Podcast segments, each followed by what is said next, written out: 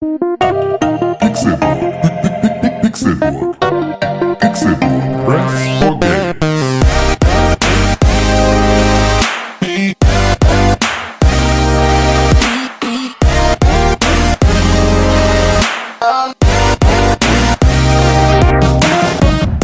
Es Donnerstag, der 23. Juli 2020. Und ihr hört den Pixelburg Podcast. Herzlich willkommen zu einer neuen Ausgabe von uns vom Pixelburg Podcast. Ich freue mich sehr, dass ihr hier seid. Mein Name ist Konkrell und das ist schön. Äh, also, das ist nicht schön, dass mein Name so ist, sondern es ist schön, dass dieser Donnerstagmorgen so fantastisch begonnen hat, wie er nur hätte beginnen können. Er hat nämlich so begonnen, dass ich in die Gesicht, äh, ne, eigentlich hab- haben die Stimmen in meine Ohren reingeklungen, aber theoretisch habe ich in die Gesichter geguckt, jedenfalls in meiner Fantasie, von zwei fantastisch hübschen Männern, die mir zurückgestrahlt haben und gezwinkert haben. Ein Auge, das gezwinkert hat, war sein linkes Auge. Das war das linke Auge von René Deutschmann. Ah, es zuckt immer Ah, noch, es es zuckt nervt immer noch, so, es nervt nervt so so, ich höre mich dolle ganz und ich höre dolle, mich ganz doppelt, dolle doppelt, doppelt. Aber, aber, du- ah, du- du- du- kann nicht richtig reden. Jetzt kann ich doch wieder richtig reden. Hallo, danke. Äh, das war bestimmt sehr lustig, wie ich gerade gesprochen habe. Das lag daran, dass ich, ähm, dass eine Stimme zu mir gesprochen hat, die von ganz weit, ganz tief unten kam. Wie ganz, wie, wie, wie unten. Da kam eine Stimme von innen drin in mir, in mein Gehirn rein und hat nochmal zu mir gesprochen und die klang genauso wie ich, so als wäre es mein eigener Gott, der so klingt wie ich. Viel? Hä? Dann, dann müssen wir noch von vorne anfangen jetzt. Ja, jetzt ist weg. Ja. Ja. Dann nochmal. Machst du nochmal Neurekord oder bleibst du dran? Ich bleib dran.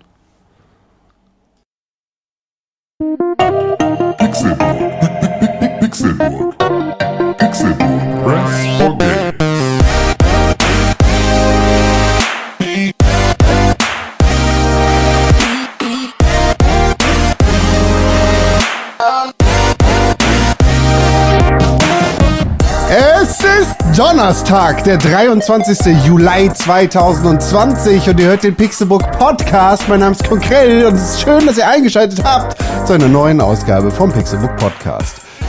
Ha, ist das ein schöner Tag. Es ist vielleicht der beste Tag der Woche. Es ist der zweitbeste Tag der Woche, denn Montag ist der beste Tag der Woche, denn das ist der erste Tag in der Woche. Die Woche kann nur gut werden, wenn der Montag geschafft ist und angefangen hat. Aber der zweitbeste Tag der Woche ist definitiv der Donnerstag. Denn am Donnerstag höre ich die schönsten Stimmen auf der Welt in meinen Ohren. Mein Tag beginnt quasi damit, dass diese Stimmen zu mir reden. Ich wünschte, ihr hättet die gleiche Möglichkeit wie ich, aber nein, ihr müsst warten, bis diese Aufnahme fertig ist, geschnitten und gerendert ist. Das ist ein, äh, ein Wink in Richtung Drachenlord. Und wer fast so aussieht wie der Drachenlord, nur mittlerweile gar nicht mehr, das ist René Deutschmann.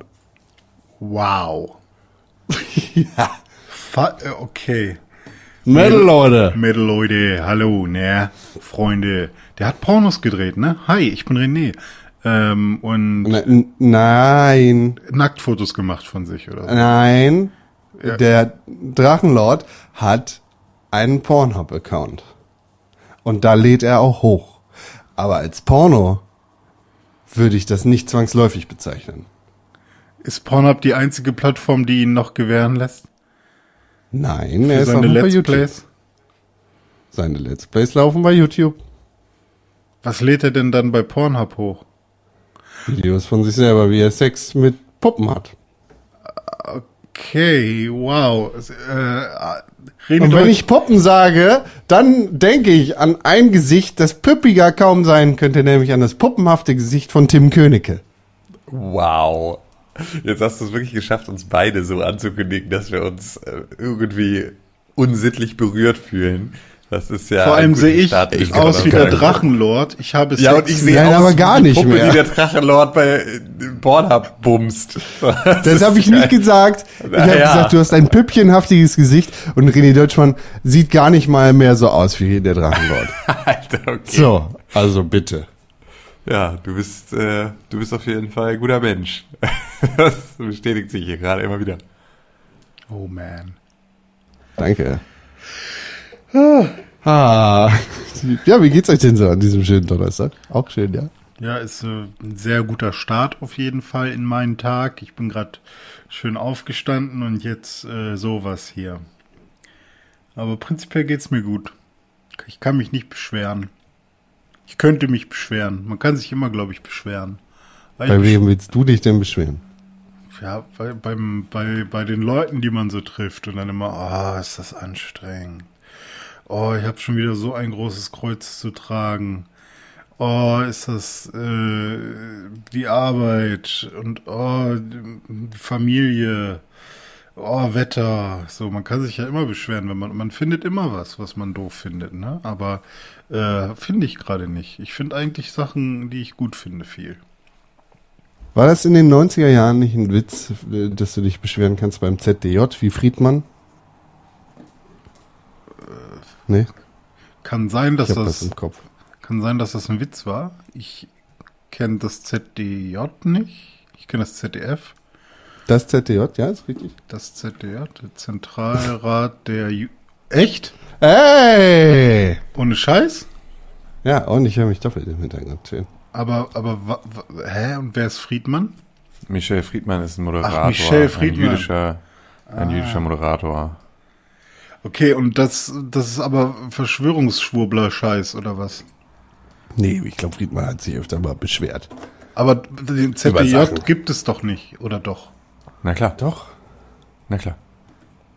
Okay, okay, aber dann hat der wirklich eine sinnvolle politische oder weniger politische, aber eine soziale Funktion. Der Zentralrat, ja. Friedmann, Ja. nein.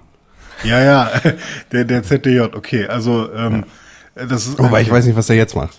Für mich klingt das erstmal ähm, zentral, also die die äh, die Geschichte von, nee, wie heißt das, die Bücher von Zion und Ach, sowas, Büllerbuch. dieser ganze, Ach so. dieser ganze Scheiß und, und zionistische sonst was und im Zentralrat der Juden sitzen sie und, und wollen uns, obwohl doch funktioniert ja trotzdem, braucht man ja gar keinen Zentralrat erfinden, wenn es ihn gibt, dann kann man den ja nehmen als als äh, und ihn an den Pranger stellen. Okay, krass. Aber äh, und der Es gibt auch den Z Zentralrat der Muslime. Okay, ja, aber ist ja Shocking, gut. oder? Okay, dann das war mir nicht bewusst, Ist ja gut. dass es ist so, ja gut jetzt. Dass es Zentralräte gibt. So, ich mir war das nicht bewusst.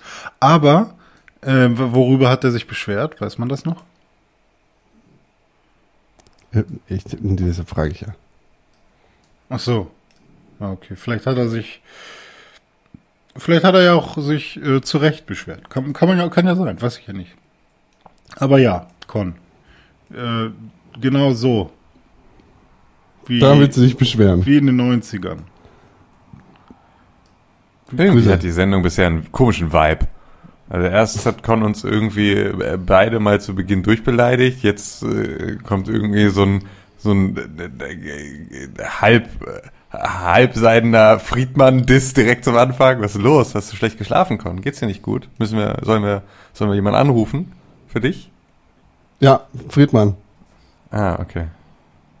Ich würde gerne wissen, wie Nee, der gar nichts hier. Ich habe dir auch gerade gesagt, dass ich gut aufstehe, aufgestanden bin und jetzt einen schönen Morgen habt mit euren Stimmen und jetzt kommst du an.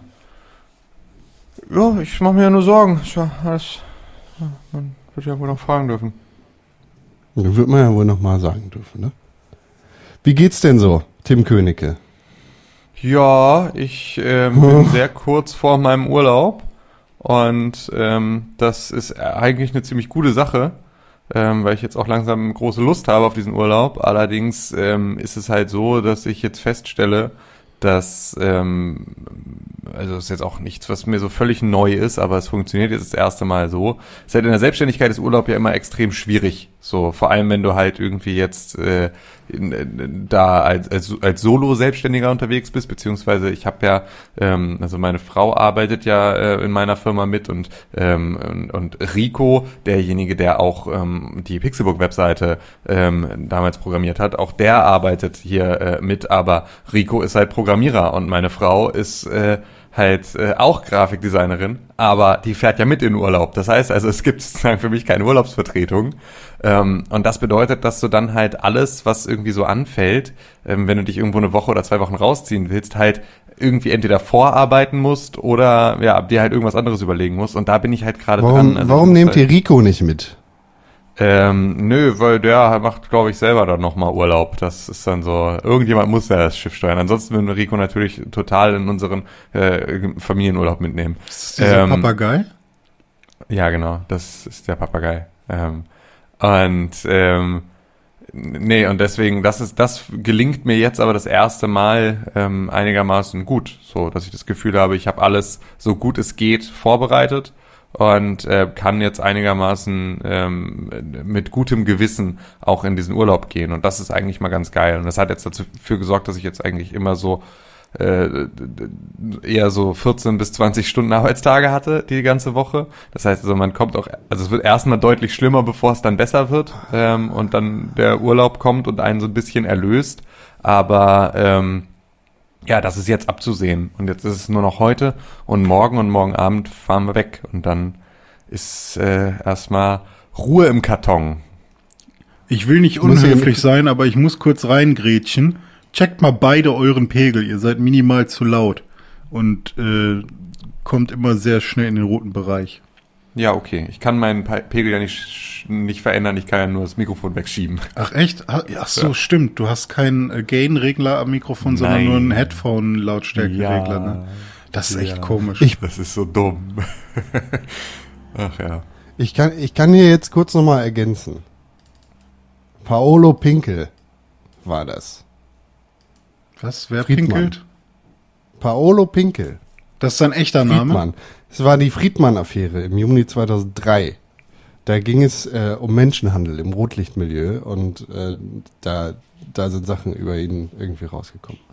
Also nicht, dass er mit Menschen gehandelt hätte, sondern dass er Sex mit Prostituierten, die gehandelt worden sind, gehabt hätte. Und es wurde Kokain gefunden. Wusste er das denn? Also ich nee, Dass Kokain gefunden wurde? nee ich meine, wusste er, dass äh, die Frauen, mit denen er für Geld geschlafen hat, gehandelt wurden? War das vielleicht seine Kondition? Also ich schlafe nur mit der, wenn die auch illegal hier ist, weil sonst gibt's keinen Kick. Das weiß ich nicht.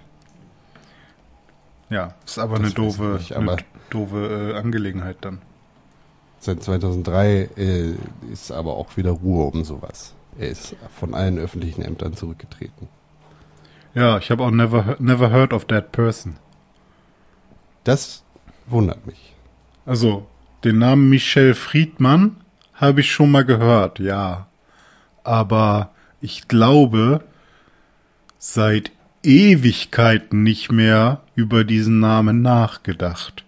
Und meine Biomasse an Gehirn wurde auch nicht mehr mit diesem, mit diesen zwei Suchwörtern gefüttert.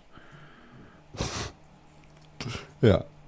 Das heißt aber, Tim Königke, dass wir nächste Woche auf dich verzichten müssen, schmerzlicherweise. Ja, ich habe mir da irgendwie Gedanken drüber gemacht, ob ich nicht vielleicht irgendwie doch Podcast, aber dann dachte ich, nee, ey, ich möchte eigentlich zumindest diese eine Woche, also ich bin ja offiziell bin ich ja zwei Wochen im Urlaub, ähm, und ähm, wir müssen tatsächlich dann mal gucken, nee, also dann am Donnerstag darauf bin ich dann auch wieder da, ähm, aber äh, jetzt den einen Tag muss ich, glaube ich, wirklich, ähm, muss ich mich, glaube ich, wirklich komplett rausziehen, weil ansonsten äh, hat sich das Ganze nicht gelohnt. Ich würde ganz gerne so ein bisschen das Gefühl dafür verlieren, was für ein Tag heute ist. Und das geht, glaube ich, nur, wenn man nicht auf den Donnerstag wartet. Und äh, entsprechend müsst ihr nächste Woche auf mich verzichten, ja. Das ist jetzt so aktuell der Plan. Ist gut und schade zugleich. Schade, Ja, weil du nicht da bist. Gut, weil du Urlaub verdient hast. Ihr werdet es gerade so überleben, glaube ich. Ja, wir beide werden uns Fürchte einfach auch. die ganze Zeit aufregen, okay? Con? Wir werden die ganze Zeit hier sitzen. Ah, Tim, ey, dass der jetzt Urlaub macht.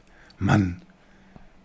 Ah, Das ist der Teaser für die Folge in der nächsten Woche. ja. Boah, der kann jetzt Schön. noch schlafen. Tim. Der, ja, der macht heute gar nichts und wir sitzen hier schon. Der ist nur, äh, geht spazieren In heute. der Hängematte. Ja. Es gibt jetzt eine Hängematte. Meine Schwester hat eine Hängematte für das Haus gekauft. Das heißt also, ich werde wirklich die ganze Zeit in der Hängematte liegen. Das wird richtig Nackt in der. Hängematte. Nee, Während wir uns ja, hier abschwitzen. Könnte sein. Weiß ich noch nicht. Kann gut sein, ja. Obwohl die hängt gerade so dolle zur Grundstücksgrenze hin, dass das unter Umständen für den einen oder anderen spaziergehenden Nachbarn ähm, ein verstörender Anblick sein könnte. Ähm, aber naja, Aber positiv. Naja, klar, klar, positiv, immer positiv. Ja, der Ja. Tim. Laufen die kann Nachbarn so vorbei. Der kann die Nachbarn Ach, verstören. kleines Wir- Püppchen. Dum, dum, dum, dum. Ja, genau, genau so. Ja, nö, das ist so hier so los. Jetzt ist, ähm, jetzt ist bald soweit. Ich find's richtig geil. Ich hab richtig Bock auf Urlaub. Wann fahrt ihr weg? Freitagabend.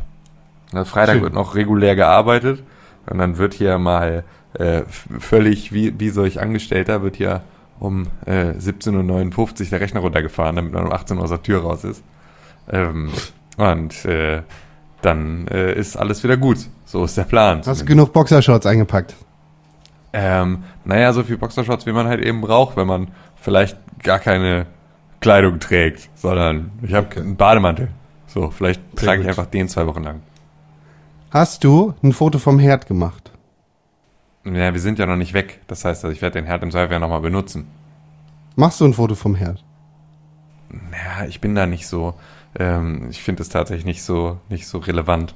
Ähm, ich habe da nicht diese Panik wie du, ähm, dass ich den aus Versehen angelassen habe. Außerdem habe ich sozusagen den Vorteil, dass hier in der Wohnung ähm, auch noch Leute sich äh, befinden, die ähm, hier werkeln, weil wir kriegen nämlich ein neues Waschbecken und eine neue Toilettenschüssel äh, in der Zwischenzeit. Das heißt, es sind Handwerker äh, hier in der Wohnung, während wir weg sind. Und die würden bestimmt auch den Herd ausmachen, wenn er noch läuft.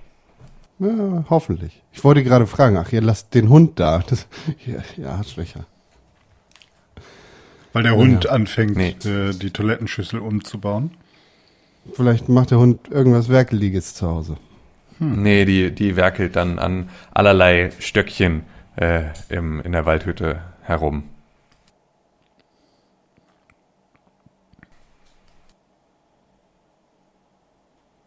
Awkward.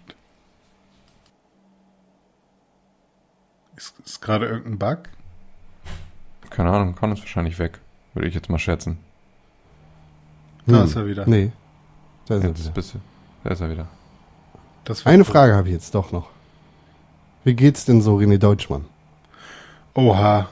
Äh, ich hatte ja schon gesagt, äh, man könnte sich beschweren, aber mache ich ja nicht, zum Glück. Äh, mir geht's eigentlich ganz gut. Ich äh, bin ja gerade, wie nennt man das immer? Strohwitwer. Also ich bin allein daheim. Ich vermisse meine Freundin, weil die ist ja in äh, Finnland und äh, isst ganz viel Hessburger. Und, und ich bin. Hamburger hier. hassen diesen Trick. Ja, Hamburger hassen diesen Trick. Ähm, die Du meinst, sind- Hamburger hassen diesen Hamburger? ja, richtig. Ja. Äh, Hessburger hat auch Finnburger. Ja, ähm, und die ist in Helsinki und in Sippo und äh, keine Ahnung, wie die ganzen ähm, Dinger da heißen. Und ähm, ja, kommt irgendwann wieder. Und in der Zwischenzeit versuche ich hier ähm, ja die Wohnung und alles, was mir hier jetzt zur Verfügung steht, was ich alleine nutzen kann, so so ergiebig zu nutzen wie möglich und ja, ich merke halt, dass ich eigentlich immer nur zwischen zwei Räumen hin und her laufe. Das heißt wahrscheinlich, obwohl ich bin schon froh, dass ich auch einen dritten Raum habe, wo man Sachen abstellen kann. Also ich habe gerade nur überlegt, ob mir vielleicht sogar, würde ich alleine wohnen, eine Zweizimmerwohnung reichen würde. Äh, aber drei Zimmer sind schon echt ganz geil. Ähm, aber ich bin auch gerade schon, also jetzt ist so der Punkt gekommen, wann ist sie abgehauen? Ah, Ich weiß nicht, ich glaube zwei Wochen ist sie jetzt weg. Ich glaube jetzt so langsam der Punkt gekommen, wo ich mich auch freue, wenn sie wieder zurück ist, weil sie äh, sorgt schon für so eine gewisse Routine in meinem Leben und für so eine Stabilität.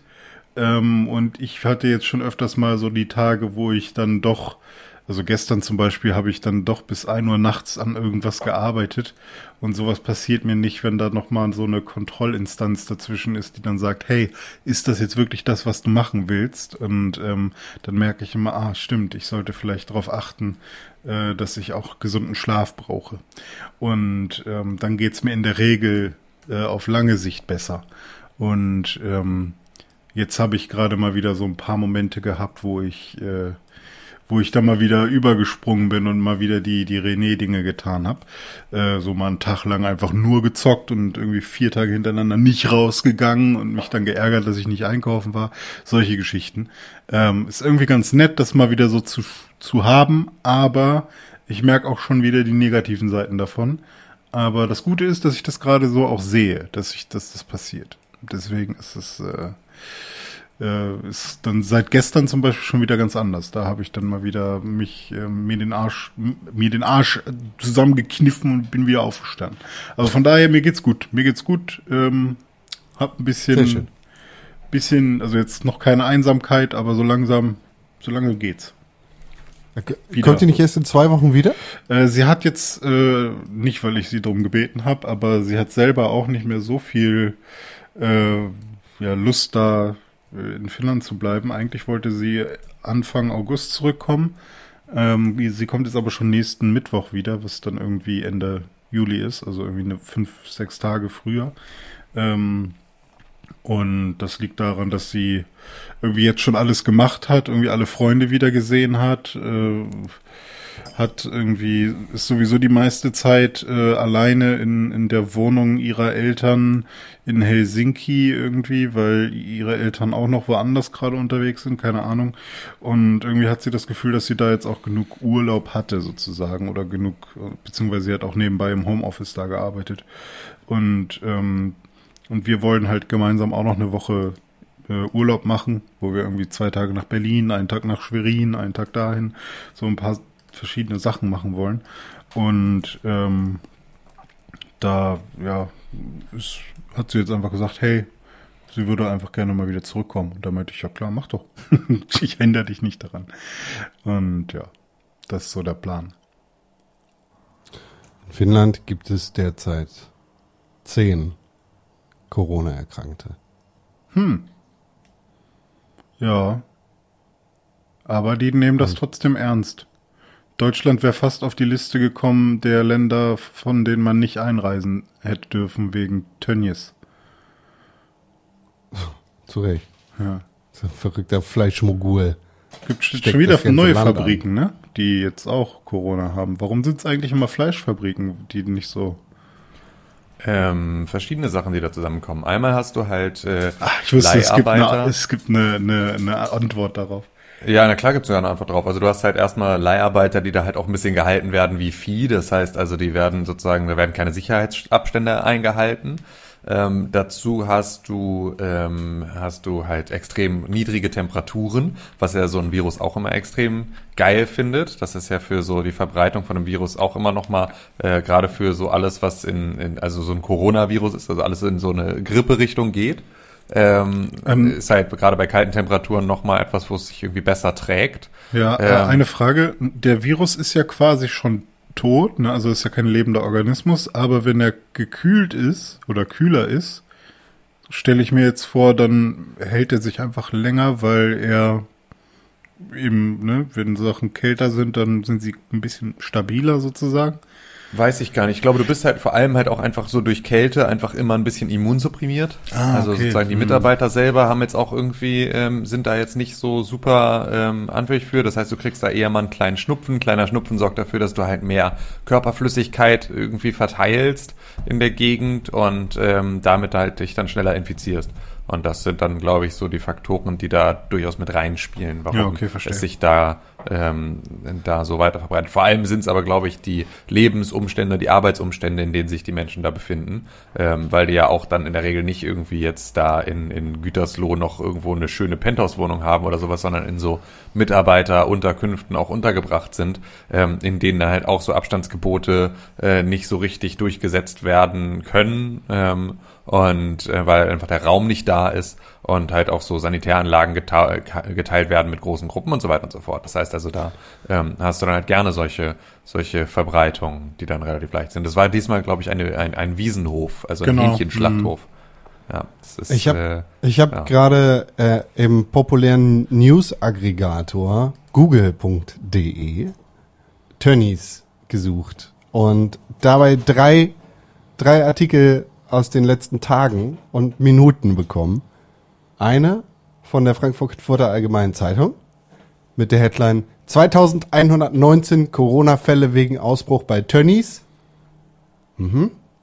Und jetzt wird's nur besser. Das Haller Kreisblatt schreibt, Skandal im Kühlhaus, Rattenfraß an Lebensmitteln. Tönnies ist auch betroffen. Und der dritte, nicht weniger erfreulich, vom Presseportal, presseportal.de, aufgedeckt. Tönnies Zulieferer quält Schweine. Strafanzeige erstattet. Pressetermin morgen um 11 Uhr. Vor Tönnies Schlachthof. Okay.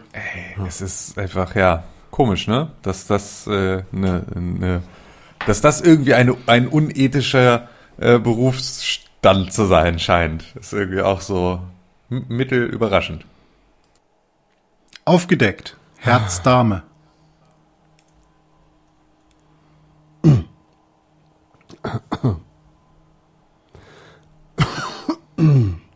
Gag.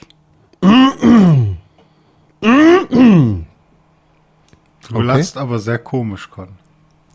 Ja, das. Tim, Tims Mic ist irgendwie aus, weil der lacht gar nicht.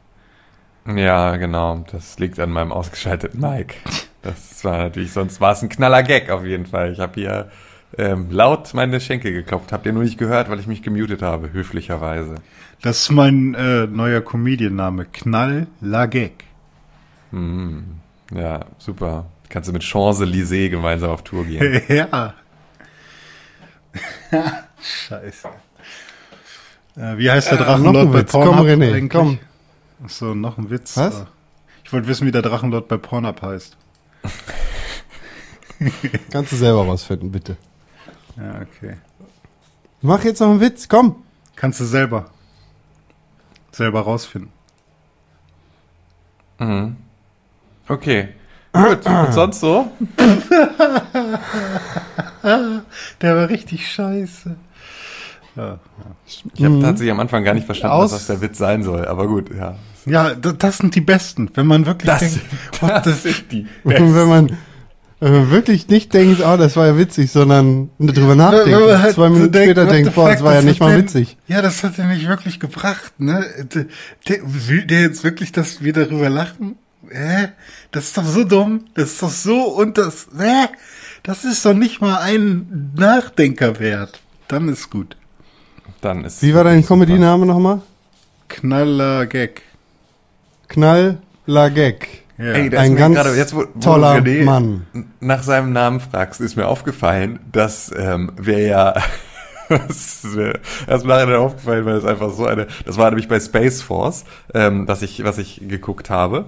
Ähm, und bei Space Force ähm, gibt es da auch einen, äh, einen Soldaten auf dieser Space Base, der ähm, äh, sozusagen also ein russischer Soldat ist, der die ganze Zeit versucht, an irgendwie so Geheimnisse ranzukommen. Und ähm, der fragt dann halt auch so Dinge, wo, bei denen mir aufgefallen ist, dass wir hier ähm, im Prinzip sogar als Folgenname äh, René gedoxt haben. Und zwar auf die allerhärteste Art und Weise. Weil ähm, wir haben mal hier Renés Pornonamen äh, ermittelt. Erinnert ihr euch noch? Goldilosch. So, Goldilosch. Und was sind die häufigsten Sicherheitsfragen zum Wiederherstellen von Passwörtern? Pornoname. Nee, wie ist der Name ihres ersten Haustieres und wie ist der Mädchenname ihrer Mutter? Das sind zwei Oh. von den Standardfragen, die gestellt werden, um, äh, um ein Passwort zurückzusetzen. Und entsprechend ist das, ähm, ist diese Pornonamen-Ding, ist einfach nur eine Masche, um an äh, genau diese Informationen zu kommen und Krass. damit dann halt die Leute zu hacken. Und äh, das ist mir jetzt dann halt aufgefallen, dass das halt, dass wir das ja einfach zum Sendungsbestandteil gemacht haben, ähm, René ähm, hackbar zu machen. Fand ich extrem witzig. Ich nehme aber immer den, meinen ersten Grundschullehrer oder meinen Lieblingsgrundschullehrer. Okay, und das können alle, alle aus deiner Grundschule können dich jetzt hacken. Ja, sie wissen ja nicht, äh, obwohl, fuck, wir hatten nur einen Lehrer. Sonst waren es alles Lehrerinnen, glaube ich. Weiß ich nicht. Tja. äh, tja. und ähm, Was? entweder nehme ich die Straße, in der ich aufgewachsen bin, oder noch irgendwas anderes. Aber Geil, okay, das heißt, meiner, Wenn, wenn wir Sponsor hätten, ja, dann wäre dieser Podcast heute präsentiert von Dashlane. Ihr solltet Ja. euch darum kümmern, einen Passwortmanager zu haben, um eure Daten immer Ja. sicher zu Es gibt auch. One Password. Wir sind nicht, genau, es gibt auch One Password, es ist vollkommen egal, welchen Passwort, nee, ist nicht vollkommen egal, aber es ist, Hauptsache ihr benutzt einen Passwortmanager für sichere Passwörter. Es gibt auch den Kümmert euch deutschmanischen drum. Passwortmanager. ich passe auf Dass eure ihr- Passwörter auf. keine scheiß Passwörter habt, so wie René, der dann vor verschlossenen Türen steht und nie wieder an seine Daten kommen wird. Ja, oder wir könnten natürlich sagen, diese Sendung wird heute präsentiert von NordVPN, ähm, weil äh, ihr damit euch verschlüsseln könnt, während ihr Renés Account hackt. So, auch das ist. Es gibt auch ExpressVPN. Äh, danke. Es Weil gibt auch Opera, wo ein VPN schon drin, mit, mit drin ist. Ah, aber VPNs funktionieren ja gar nicht so. Ver verschaffen dir ja eigentlich nur ein falsches Gefühl von Sicherheit. Am Ende des Tages wirst du ja immer noch getrackt von deinem Browser und den Seiten, auf denen du eingeloggt bist. Deshalb Nicht, immer den du Chrome Privatmodus benutzen. Ja, genau. Aber Ah, ist das, was du gerade gesagt hast, nicht, passt das nicht eher auf Inkognito-Tabs? Was das, ja, aber da bringt halt dein VPN auch nichts, weißt Wenn du den Chrome Privatmodus benutzt, Inkognito-Modus benutzt. Ja, Inkognito Ähm. ist, ist Bullshit. Da wird einfach nur nichts in deine Browser-History reingeschrieben. Äh, war das nicht vor ein paar Monaten oder Wochen sogar ein Thema, dass Chrome äh, auch Inkognito-Sachen getrackt hat? Kann, also das, ich kann mir gut vorstellen, dass sie trotzdem für Analytics alles tra- mittracken. Ich, also, wofür ich den ja benutze, ist zum Beispiel, dass ich halt äh, einen Tab hab, der komplett clean ist und von allen Accounts und Logins und so befreit ist. So, also, ne, wenn ich jetzt irgendwie immer bei Pornhub mit meinem Account eingeloggt bin und dann aber nochmal nebenbei einen Tab aufhaben will, wo ich nochmal sehe, wie es aussieht, ohne eingeloggt zu sein, dann nehme ich einen Inkognito-Tab. Ähm, Es gibt auch andere. aber, aber VPN müsste ja eigentlich, vor allem wenn man einen bezahlten VPN benutzt, müsste ja eigentlich äh, stable funktionieren. Ne? Dass es so ist, als würdest du, als würde Tim, wenn er jetzt in Kanada sein will, eine, tatsächlich eine virtuelle Kabelleitung von seinem PC an einen Router nach Kanada legt. Und das dürfte eigentlich auch nicht getrackt sein. Also, wenn man einen guten VPN-Anbieter nimmt. Ja, mit, klar, so de, deine IP ist maskiert Ja. und du, du surfst auch in Anführungszeichen anonym, aber wenn du in einem anderen Tab quasi in der Session Facebook aufhast, dann ist Facebook trotzdem noch am Start. Ja. Man ich frage mich halt bist. nur, ob Facebook So. checkt, wo du bist, ob, oder ob Facebook denkt, dass du dann auch in Kanada bist. Weil, also worauf be bezieht sich Facebook? Auf irgendwelche Standortdaten von. Weil eigentlich ist ja das, was dann das Internet oder der Server dir gibt, ist ja das quasi die Master Clock, die dein Betriebssystem abgreift und sagt dann, okay, ich nehme die Uhrzeit von, von dem Internet sozusagen, von dem Server, auf den ich gerade zugreife. Mich Stimmt, das müsste man mal checken, ob, ob dann sich auch wirklich Was die jetzt Uhrzeit passiert, ändert. ich komme jetzt gleich aus den Vereinigten Staaten. Ja. Äh, ja, okay. Ja, genau. Das ist einfach seine Verbindung weg. Das war natürlich richtig klug.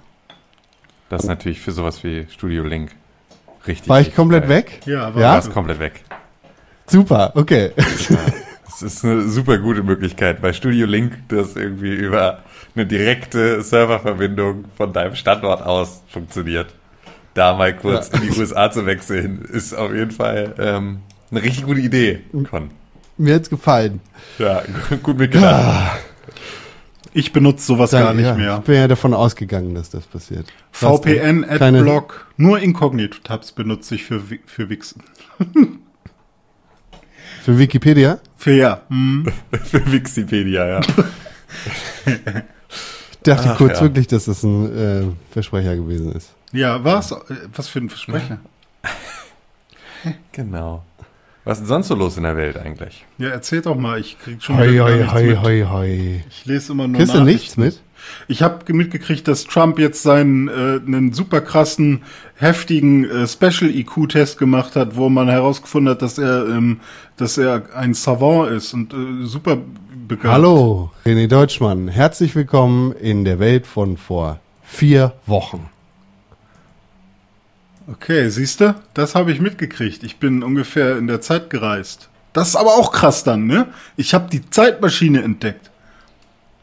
Das allerdings. Ich meine, klar, der Test, der ist äh, schon länger her, aber er hatte doch jetzt dieses Interview geführt mit diesem sicken Dude, äh, der von, ist der von Fox? Der ist von Fox, ne? Das ist der Grund, weshalb Dieser Trump sicke Fox, Dude von Fox. der, ja, der, der letzte investigative Journalist in, in Amerika von Fox. Aber das ist der Grund, weshalb Trump Fox nicht mehr mag. Ich weiß nicht genau, wie er heißt. Michael irgendwas oder so. Heißt der Michael? Con weiß das doch alles. Nee, ich möchte weiterhören. Ja, nee, da erzähle ich ja immer nur Quatsch die ganze Zeit. Wallace. Wallace. Heißt der Michael Wallace? David Wallace. David Nee, Wallace. David. Ja, okay. Nein, heißt er nicht, aber auch Chris Wallace. Chris Wallace. War auch gut. Ja, und da ist das aufgekommen. Und seitdem mag er Fox nicht mehr, oder was? Ja, nee, also er mag Fox ja schon eine ganze Weile nicht mehr. Das ist jetzt so Welcome vor acht Monaten oder so, äh, weil er ja Fox irgendwie äh, jetzt nicht mehr gut findet, weil die ja auch nur noch so äh, halbgeil über ihn berichten. Und ähm, was wollte ich sagen? Deswegen ist AON das einzige äh, Netzwerk, das noch geliebt Oh. wird. Ah, okay. Aber der hatte jetzt, äh, ich weiß nicht wann, ob es jetzt in dieser Woche war oder schon in der Woche davor.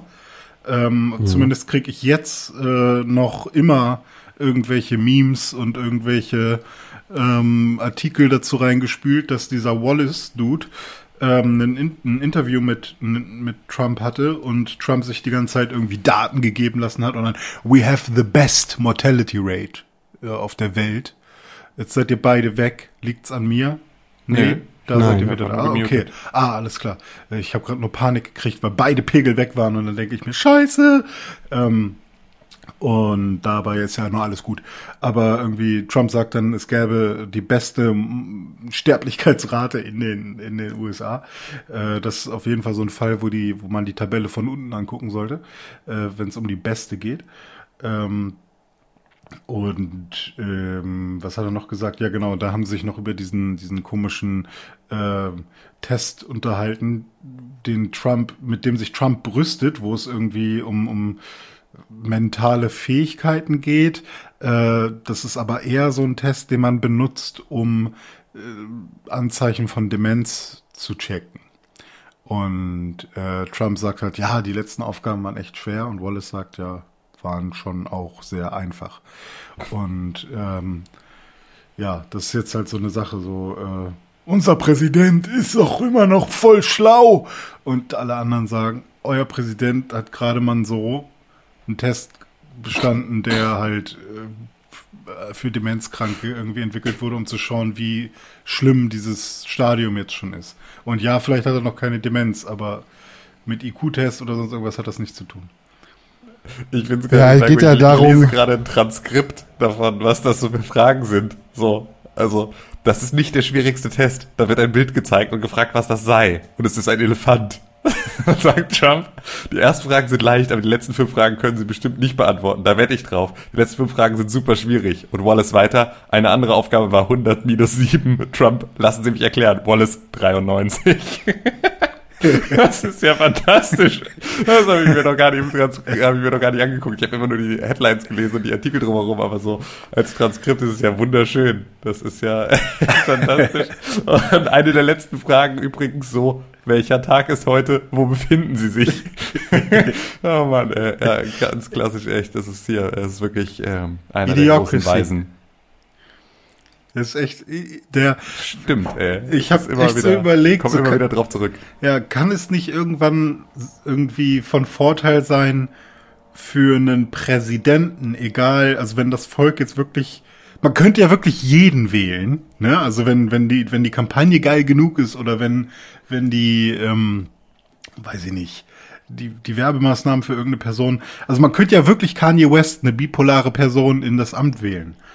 Ähm, und ohne zu wissen, ob die irgendwie geistig wirklich in der Lage ist. Einfach nur, weil man die Person cool findet. Wir könnten ja auch Xavier Naidu ins Amt wählen, weil der plötzlich alle Leute mobilisiert. Ähm, Ich glaube, Xavier Naidoo ist nicht alt genug. Ja, okay, ne, wenn diese ganzen ähm, Voraussetzungen erfüllt sind. Aber könnte man nicht auch eine neue Voraussetzung schaffen, dass, ah, ich weiß jetzt nicht, ob man es am IQ festlegen sollte, das ist vielleicht auch äh, nicht äh, sinnvoll, aber ähm, dass es dann irgendeine Art von Eignungs äh, Test, irgendwie Eignungsgespräch mit Richtern. Xavier Naidoo ist 48 und du musst 40 sein, um Bundeskanzler uh, zu werden. Guck mal an. Xavier Naidoo könnte schon seit acht Jahren hier äh, Stimmt, der, ja. der Rekordkanzler sein. Ja. Aber ich meine,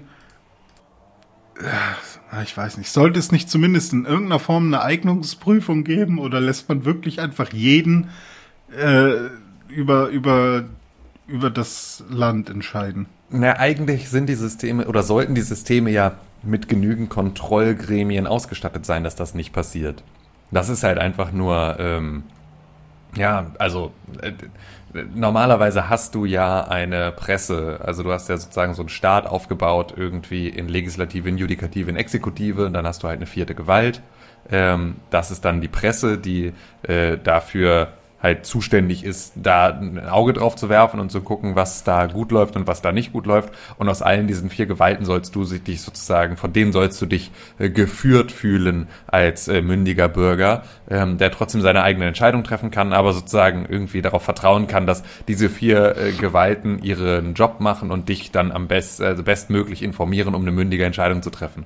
Und ähm, wenn dann aber halt so, ähm, ja, also wenn halt die Presse dann halt irgendwie ihren äh, Job äh, beginnt, falsch zu verstehen, weil in der Presse plötzlich, ähm, oder was heißt plötzlich, oder also, ne, weil in der Presse, weil die Presse halt nicht komplett frei ist, weil sie sich halt irgendwie extrem dolle wirtschaftlichen Aspekten unterwerfen muss, weil sie halt irgendwie mit dem Internet nicht so richtig mitgekommen ist und deswegen halt vor allem über reißerische Artikel sich da viel Geld verdienen lässt, ähm, wenn auch sozusagen die Grenzen von was ist Presse und was ist nicht Presse und was ist von der Pressefreiheit geschützt und was nicht, ähm, da auch fließend sind, ähm, dann äh, kriegst du halt auch genau sowas, in dem halt die Leute sich dann äh, informieren an Quellen, die vielleicht nicht so viel Gutes im Sinn haben, wie das vorher irgendwie war. Und dann ähm, zerbricht so ein System. Aber ursprünglich war es ja schon durchaus so angelegt, dass man da jetzt nicht einfach so durchmarschiert bis zum Präsidenten der Vereinigten Staaten ähm, als irgendwie äh, Hillbilly, so, sondern dass man da schon so ein paar ähm, äh, Punkte hat, an denen man erstmal andere Kandidaten ausstechen muss, in Debatten irgendwie gewinnen muss äh, und so weiter und so fort. Und dann halt auch seine eigene Partei ja auch erstmal hinter sich äh, sammeln muss. Ähm, und auch da ist es ja so, also die Republikaner hätten ja einen Donald Trump total verhindern können, wenn sie da Interesse dran gehabt hätten. Ja, ne? Also stimmt. so, so, das wäre ja, also es wäre ja möglich gewesen, aber es ist halt einfach an vielen Stellen gleichzeitig passiert, dass sie halt gesagt haben, nee, komm, ey, ist uns lieber, äh, mit diesem, mit diesem Affen gewählt zu werden, als nicht gewählt zu werden. Und äh, das äh, ja, hat dann halt dafür gesorgt, was wir da jetzt heute haben.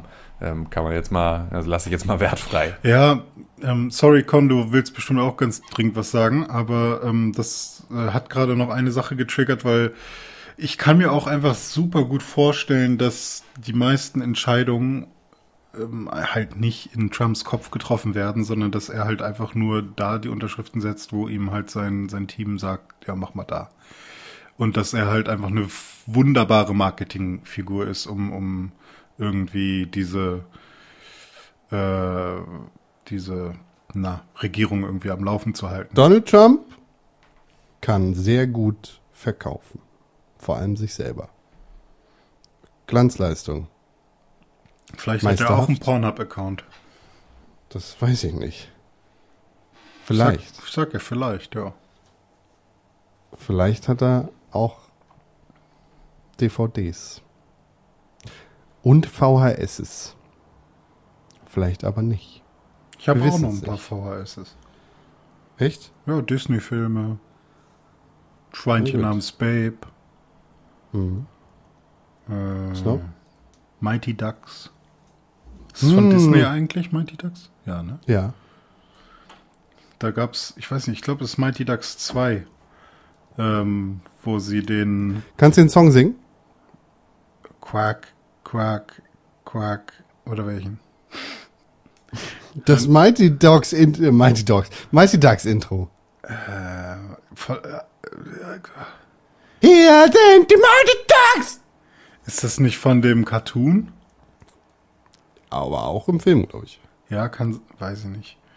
Ähm, ich habe keinen Song im Kopf. Ich habe damals aber sehr gerne Mighty Ducks geguckt und auch durch Mighty Ducks, da gibt es so eine Szene, wo sie ähm, mit Inline-Skates äh, Hockey spielen.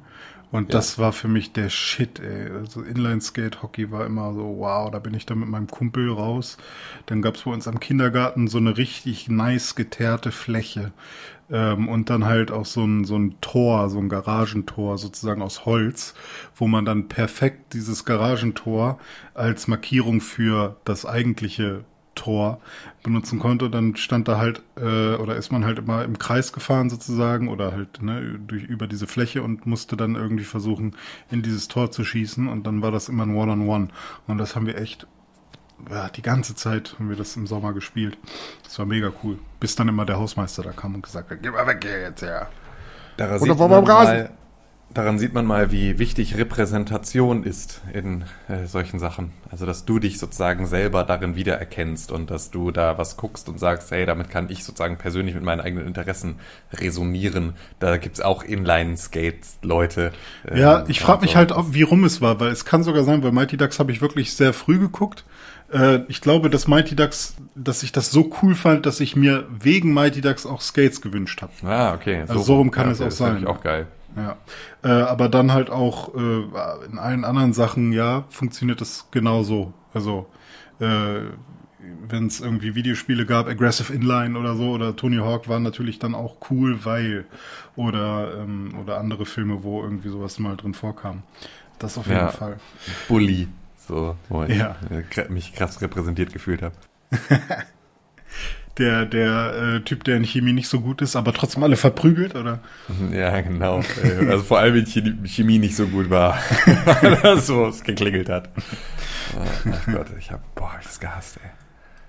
Ja, ich war auch nicht so gut, aber irgendwann habe ich mich dann richtig angestrengt und dann habe ich sogar meine Eins, also 13 Punkte waren das ja eins minus, äh, mal geschrieben und da war dann unsere Lehrerin, Frau Schulze, richtig stolz auf mich, weil ich eigentlich immer derjenige war, der halt immer im Chemieunterricht saß und sagte, "Ey, ich check's nicht, ich, ich weiß nicht, Löslichkeitsprodukt, nee, weiß ich nicht, wie man dem das berechnet. Ich verstehe das, wenn du irgendwie ganz viel Salz in Wasser packst, dass irgendwann irgendwann fängst du halt an, das Salz zu sehen und dass sich das Salz nicht mehr auflöst oder Zucker oder so, das verstehe ich. Aber wie ich das hier berechne mit ihrer Formel, ist völlig irrsinnig. Keine Ahnung, wie das gehen soll.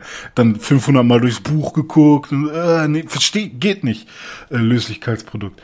Und ähm, irgendwann Chemiker, die diesen Podcast hören, erklären uns das vielleicht per Mail. ja, ich, das da, ne, An podcast.pixelburg.tv. der, der, der Sinn und Zweck dahinter ist ja, Sinn, ist ja auch gar nicht schwer, ne? Also, ne, du hast halt eine gewisse Anzahl an Wassermolekülen, die können, jedes Wassermolekül Molekül kann so und so viel äh, Salzatome aufnehmen oder Salzmoleküle aufnehmen, meinetwegen.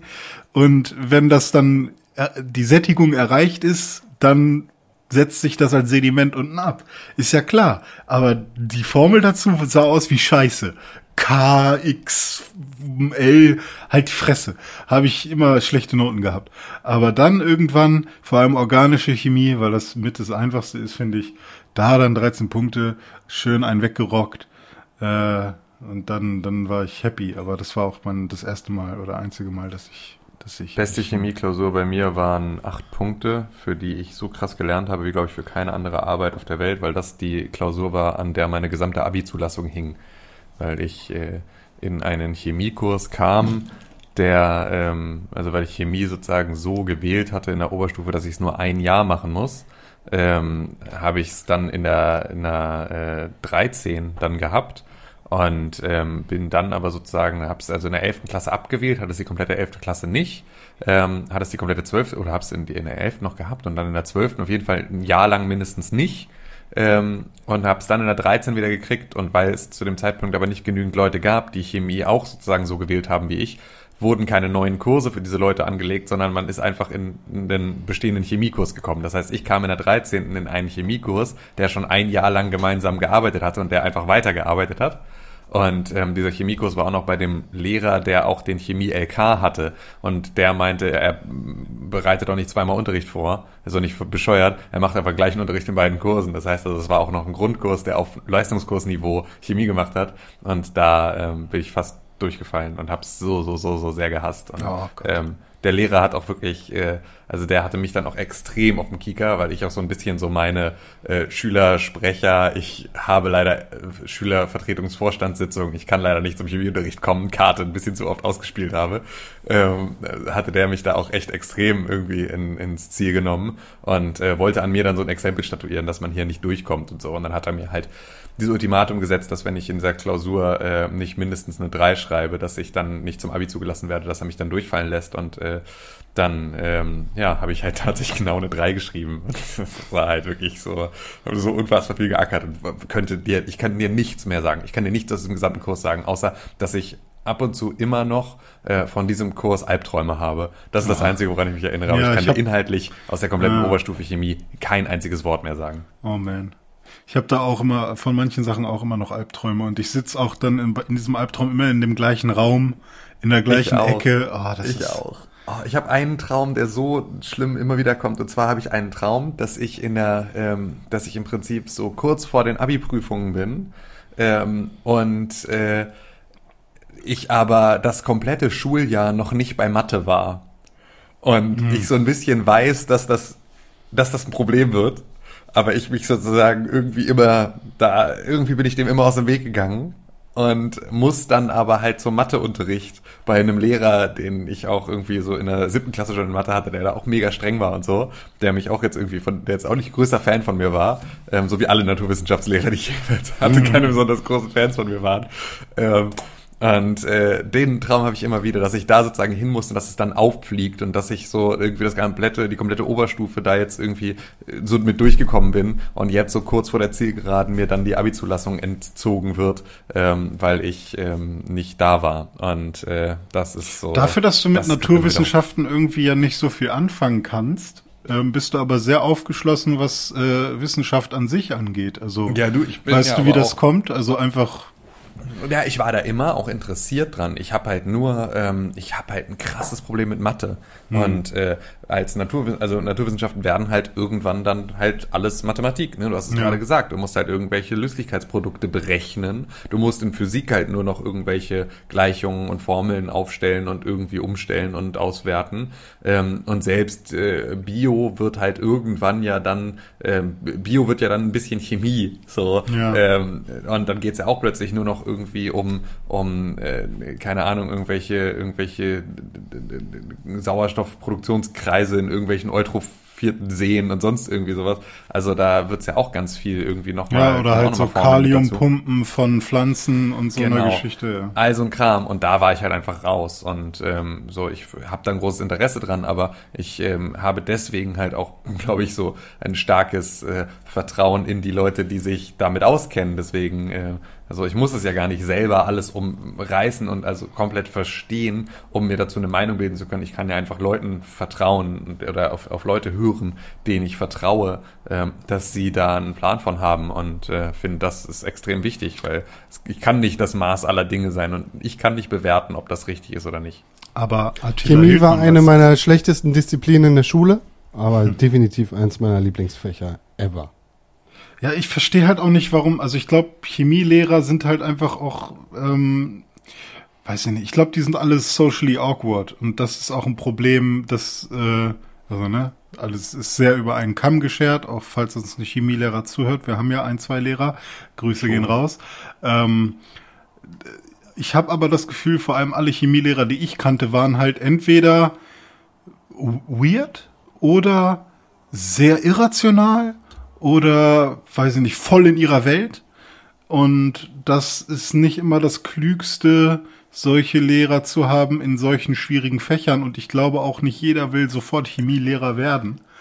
Irrational, weird und voll in seiner Welt. Das ist ja auch eine Sache, die voll auf Amerika zutreffend ist, vor allem im Moment. Ne? Da geht's ja gerade richtig ab und vor allem eine Stadt ist gerade im Visier, vor allem der nationalen Berichterstattung um irrationales Handeln, Weirdness und voll in seiner eigenen Welt.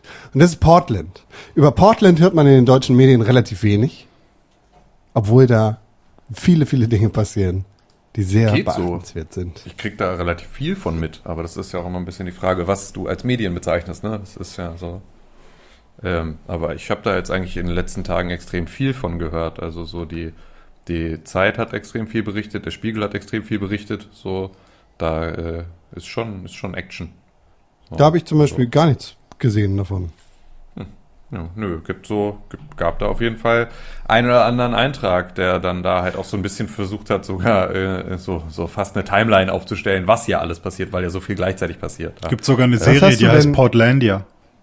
Was hast du denn bei Spiegel und Zeit gelernt über Portland? Naja, also äh, äh, verschiedene Dinge. Ähm, es ist halt, also so, ich glaube, so das Ding, was so das Größte war, was da, ähm, was so, was so berichtet wurde, ist halt der Einsatz von Homeland Security in Portland. Ähm, das heißt also, Donald Trump hat sich an der, also relativ an der Grenze von so einem, von so einem Gesetz ähm, dazu entschlossen, halt so ja Federal Troops äh, da nach Portland zu schicken. Ähm, das heißt also, halt Mitglieder von der Homeland Security, die ähm, die da eingereist sind und zwar in erster Linie aus Denkmalschutzgründen. Das ist sozusagen das, was er, äh, was so der vorgeschobene Grund ist, warum die da sind, ähm, weil halt Denkmäler sind sozusagen Staatssache oder also ne so, also Staat und nicht so Stadt oder ähm, so, sondern das ist halt wirklich so etwas, was von ähm, von der Regierung ausgeschützt wird. Und dafür sind die da, ähm, tauchen tauchten dann da aber auf und waren irgendwie ähm, auch so als äh, offizielle Staatsbedienstete nicht so richtig zu erkennen wohl, sondern irgendwie ähm, sehr neutral uniformiert, ähm, in irgendwie unmarkierten Vans unterwegs, haben irgendwo äh, Demonstranten rausgezogen und halt irgendwie so festgesetzt und äh, abtransportiert und sowas und das halt alles ähm, äh, wohl extrem stark an der Polizei vorbei und auch an der Regierung von Portland vorbei. Also auch der Bürgermeister von Portland hat sich dann dagegen ausgesprochen und sagte so, ey, wir hatten hier gerade irgendwie eine Polizeistrategie gefahren, die auf Deeskalation eingegangen ist und es hat alles extrem gut funktioniert und wir waren hier so gerade auf einem total guten Weg. Ähm, und jetzt kamen sozusagen dann die Truppen von außen und haben hier äh, neu eskaliert oder eskalieren hier auch aktiv. Und ähm, das ist halt aber wohl ein bisschen schwierig, weil natürlich irgendwie so der Bürgermeister von Portland halt einfach bei, also natürlich überstimmt wird vom Präsidenten der Vereinigten Staaten und der sich da dieses Schlupfloch gesucht hat, ähm, was ja selbst irgendwie dann seine, sein eigener Supreme Court schon irgendwie so angekündigt hat, dass das äh, anscheinend so etwas zu nah am Verfassungsbruch dran ist, als dass das äh, so richtig klar geht. Aber das sind natürlich alles Sachen, die man, die jetzt gerade nicht helfen, sondern dafür müsstest du ihn erstmal jetzt, müsstest du das Ganze halt gerichtlich in irgendeiner Form verarbeiten. Und das dauert natürlich länger, als ähm, dass man da jetzt wirklich eine, eine, ähm, eine Lösung für finden kann. So, das war das, was glaube ich am lautesten berichtet wurde ähm, über über Portland und die Lage, die da eskaliert. Und ähm, ja, genau, das ist so das war so das, was ich vor allem da rausgestellt hatte. Da geht's gerade richtig ab, einfach. Seit 55 Tagen ist da quasi Krieg in Portland und die äh, Leute zünden Sachen an und setzen Leben aufs Spiel. Und dann kommen auch noch, genau wie du sagst, die nicht markierten Cops mit ins Spiel, die Leute festsetzen. Wobei, also ein Video hat da krass die Runde gemacht, was sehr, sehr spannend war, wo ein Typ festgenommen worden ist von eben so maskierten und äh, ja, uniformierten Soldaten quasi. Also für, für mich sehen die, die Cops da aus wie Soldaten, vor allem wenn sie Camo-Westen tragen, einen Krampfhelm aufhaben, also nicht mal irgendwie so ein Riot-Helm, sondern einfach ein Kriegshelm, wie du, wie du Ja. den kennst aus, aus Afghanistan-Filmen und sonst irgendwas, mit einer AK um die Brust geschnallt äh, und einfach einen Typen festgenommen haben. Äh, das war ganz interessant. Äh, gibt ein sehr, sehr spannenden äh, YouTuber Donut Operator, der ehemaliger Bulle ist und sich eben genau solche Sachen schon seit Jahren anguckt und dann eben berichtet darüber, was, was die Polizeitaktik gewesen sein könnte. Und der meinte, ah ja, okay, dieses Video ist jetzt zwar viral gegangen und da sind definitiv irgendwie auf jeden Fall Leute von, von diesen nicht markierten Bullen festgenommen worden, aber warum gerade das irgendwie die Runde macht, verstehe ich nicht, weil das sieht weniger aus wie eine Festnahme und mehr wie eine Informantenextraktion. Äh, so, weil der, der Typ, der da irgendwie festgenommen worden ist, direkt irgendwie ohne groß zu tätern alles richtig gemacht hat, was er irgendwie hätte richtig machen können, was normalerweise diese Demonstranten in dem Fall gar nicht machen. Äh, aber wie, wie dem auch sei, irgendwie passieren da gerade ganz, ganz viele absurde, verrückte Dinge gleichzeitig in Portland. Also auf der einen Seite versuchen Demonstranten da irgendwie Leute oder, oder Bullen in Häusern einzusperren und diese Häuser anzuzünden. Es gibt da ein Video von so einem von, von so einem Typen, der vor dem einzigen verbarrikadierten Hausausgang steht, während Leute da irgendwie Steine und, und sonst welche Sachen auf das Haus feuern, von dem klar ist, dass da drin Bullen sind. Und er steht da mit dem Hammer irgendwie vor der Tür und wartet darauf, dass Leute rauskommen. Und als er dann irgendwie da den Schlagstock ins Maul kriegt von den Leuten, die aus der Tür rauskommen, von den 50 Cops, die aussehen wie als aus dem Clowns-Auto rausgesprungen, regt sich die ganze Menge darüber auf, dass der Typ jetzt festgenommen wird, obwohl er mit dem Hammer da vor der Tür steht. Und gleichzeitig ähm, wurde, glaube ich, vor zwei Nächten oder sowas äh, auch ein Polizeibüro angezündet und irgendwie geht's da gerade richtig krass bürgerkriegsartig zu und das sieht Ja. nicht gut aus. Es wird aber vor allem halt auch einfach die ganze Zeit kontinuierlich weiter eskaliert. Ne? Es gab ja dann irgendwie sogar so eine hier ähm, Moms-Protestgruppe, die irgendwie nur so aus Müttern bestand, die so einen friedlichen Protest mit irgendwie Schildern gemacht haben und so. Und selbst da ist dann halt irgendwie die Bundespolizei dann mit Tränengas rein. So, also einfach eine Menschenkette aus Müttern, die da irgendwie auf der Straße rumstehen, äh, haben sie dann halt irgendwie mit äh, ja, Tränengasgranaten ähm, dann da unschädlich gemacht, wie sie da stehen, Hand in Hand und Schilder hochhalten.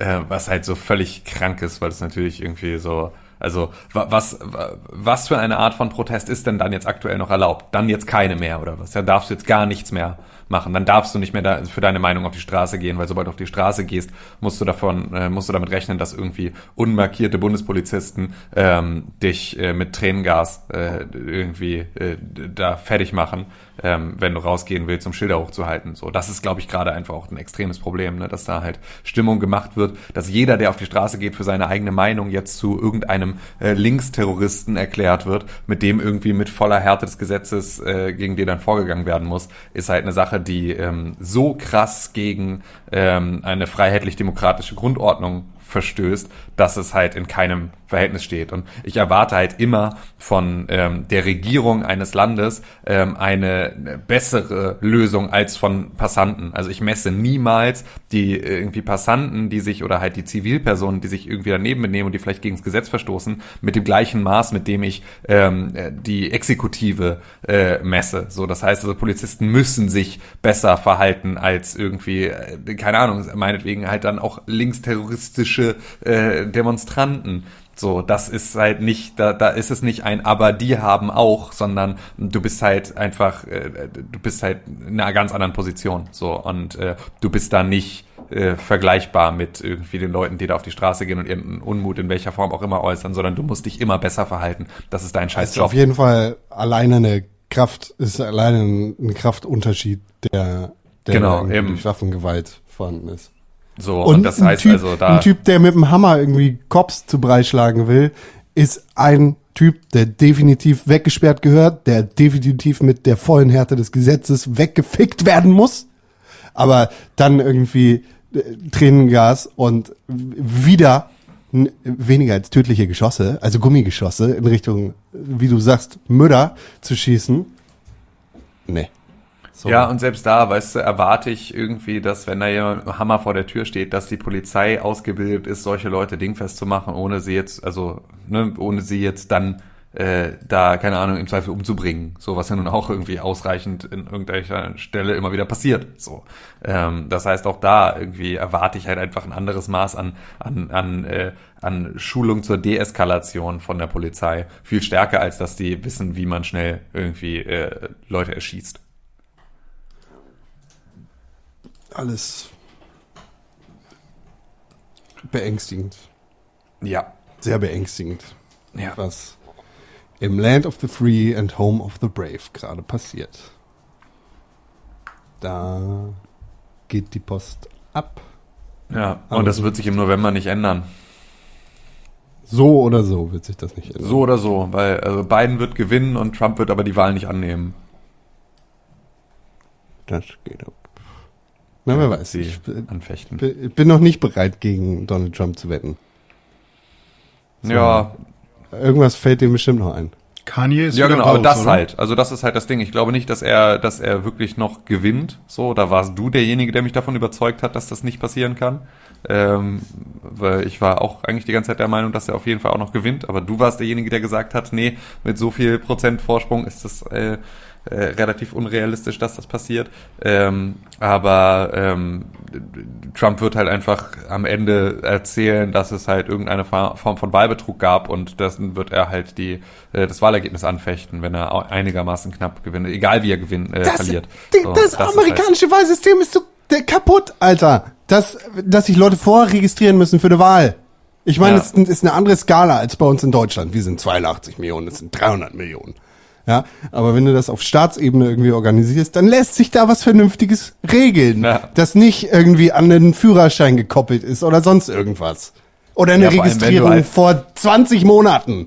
Genau, vor allem wenn du halt auch weißt, dass halt irgendwie deine Leute, also in Deutschland ist es ja so, du kannst eigentlich relativ sicher davon ausgehen, dass hier jeder irgendwie äh, einen Personalausweis hat.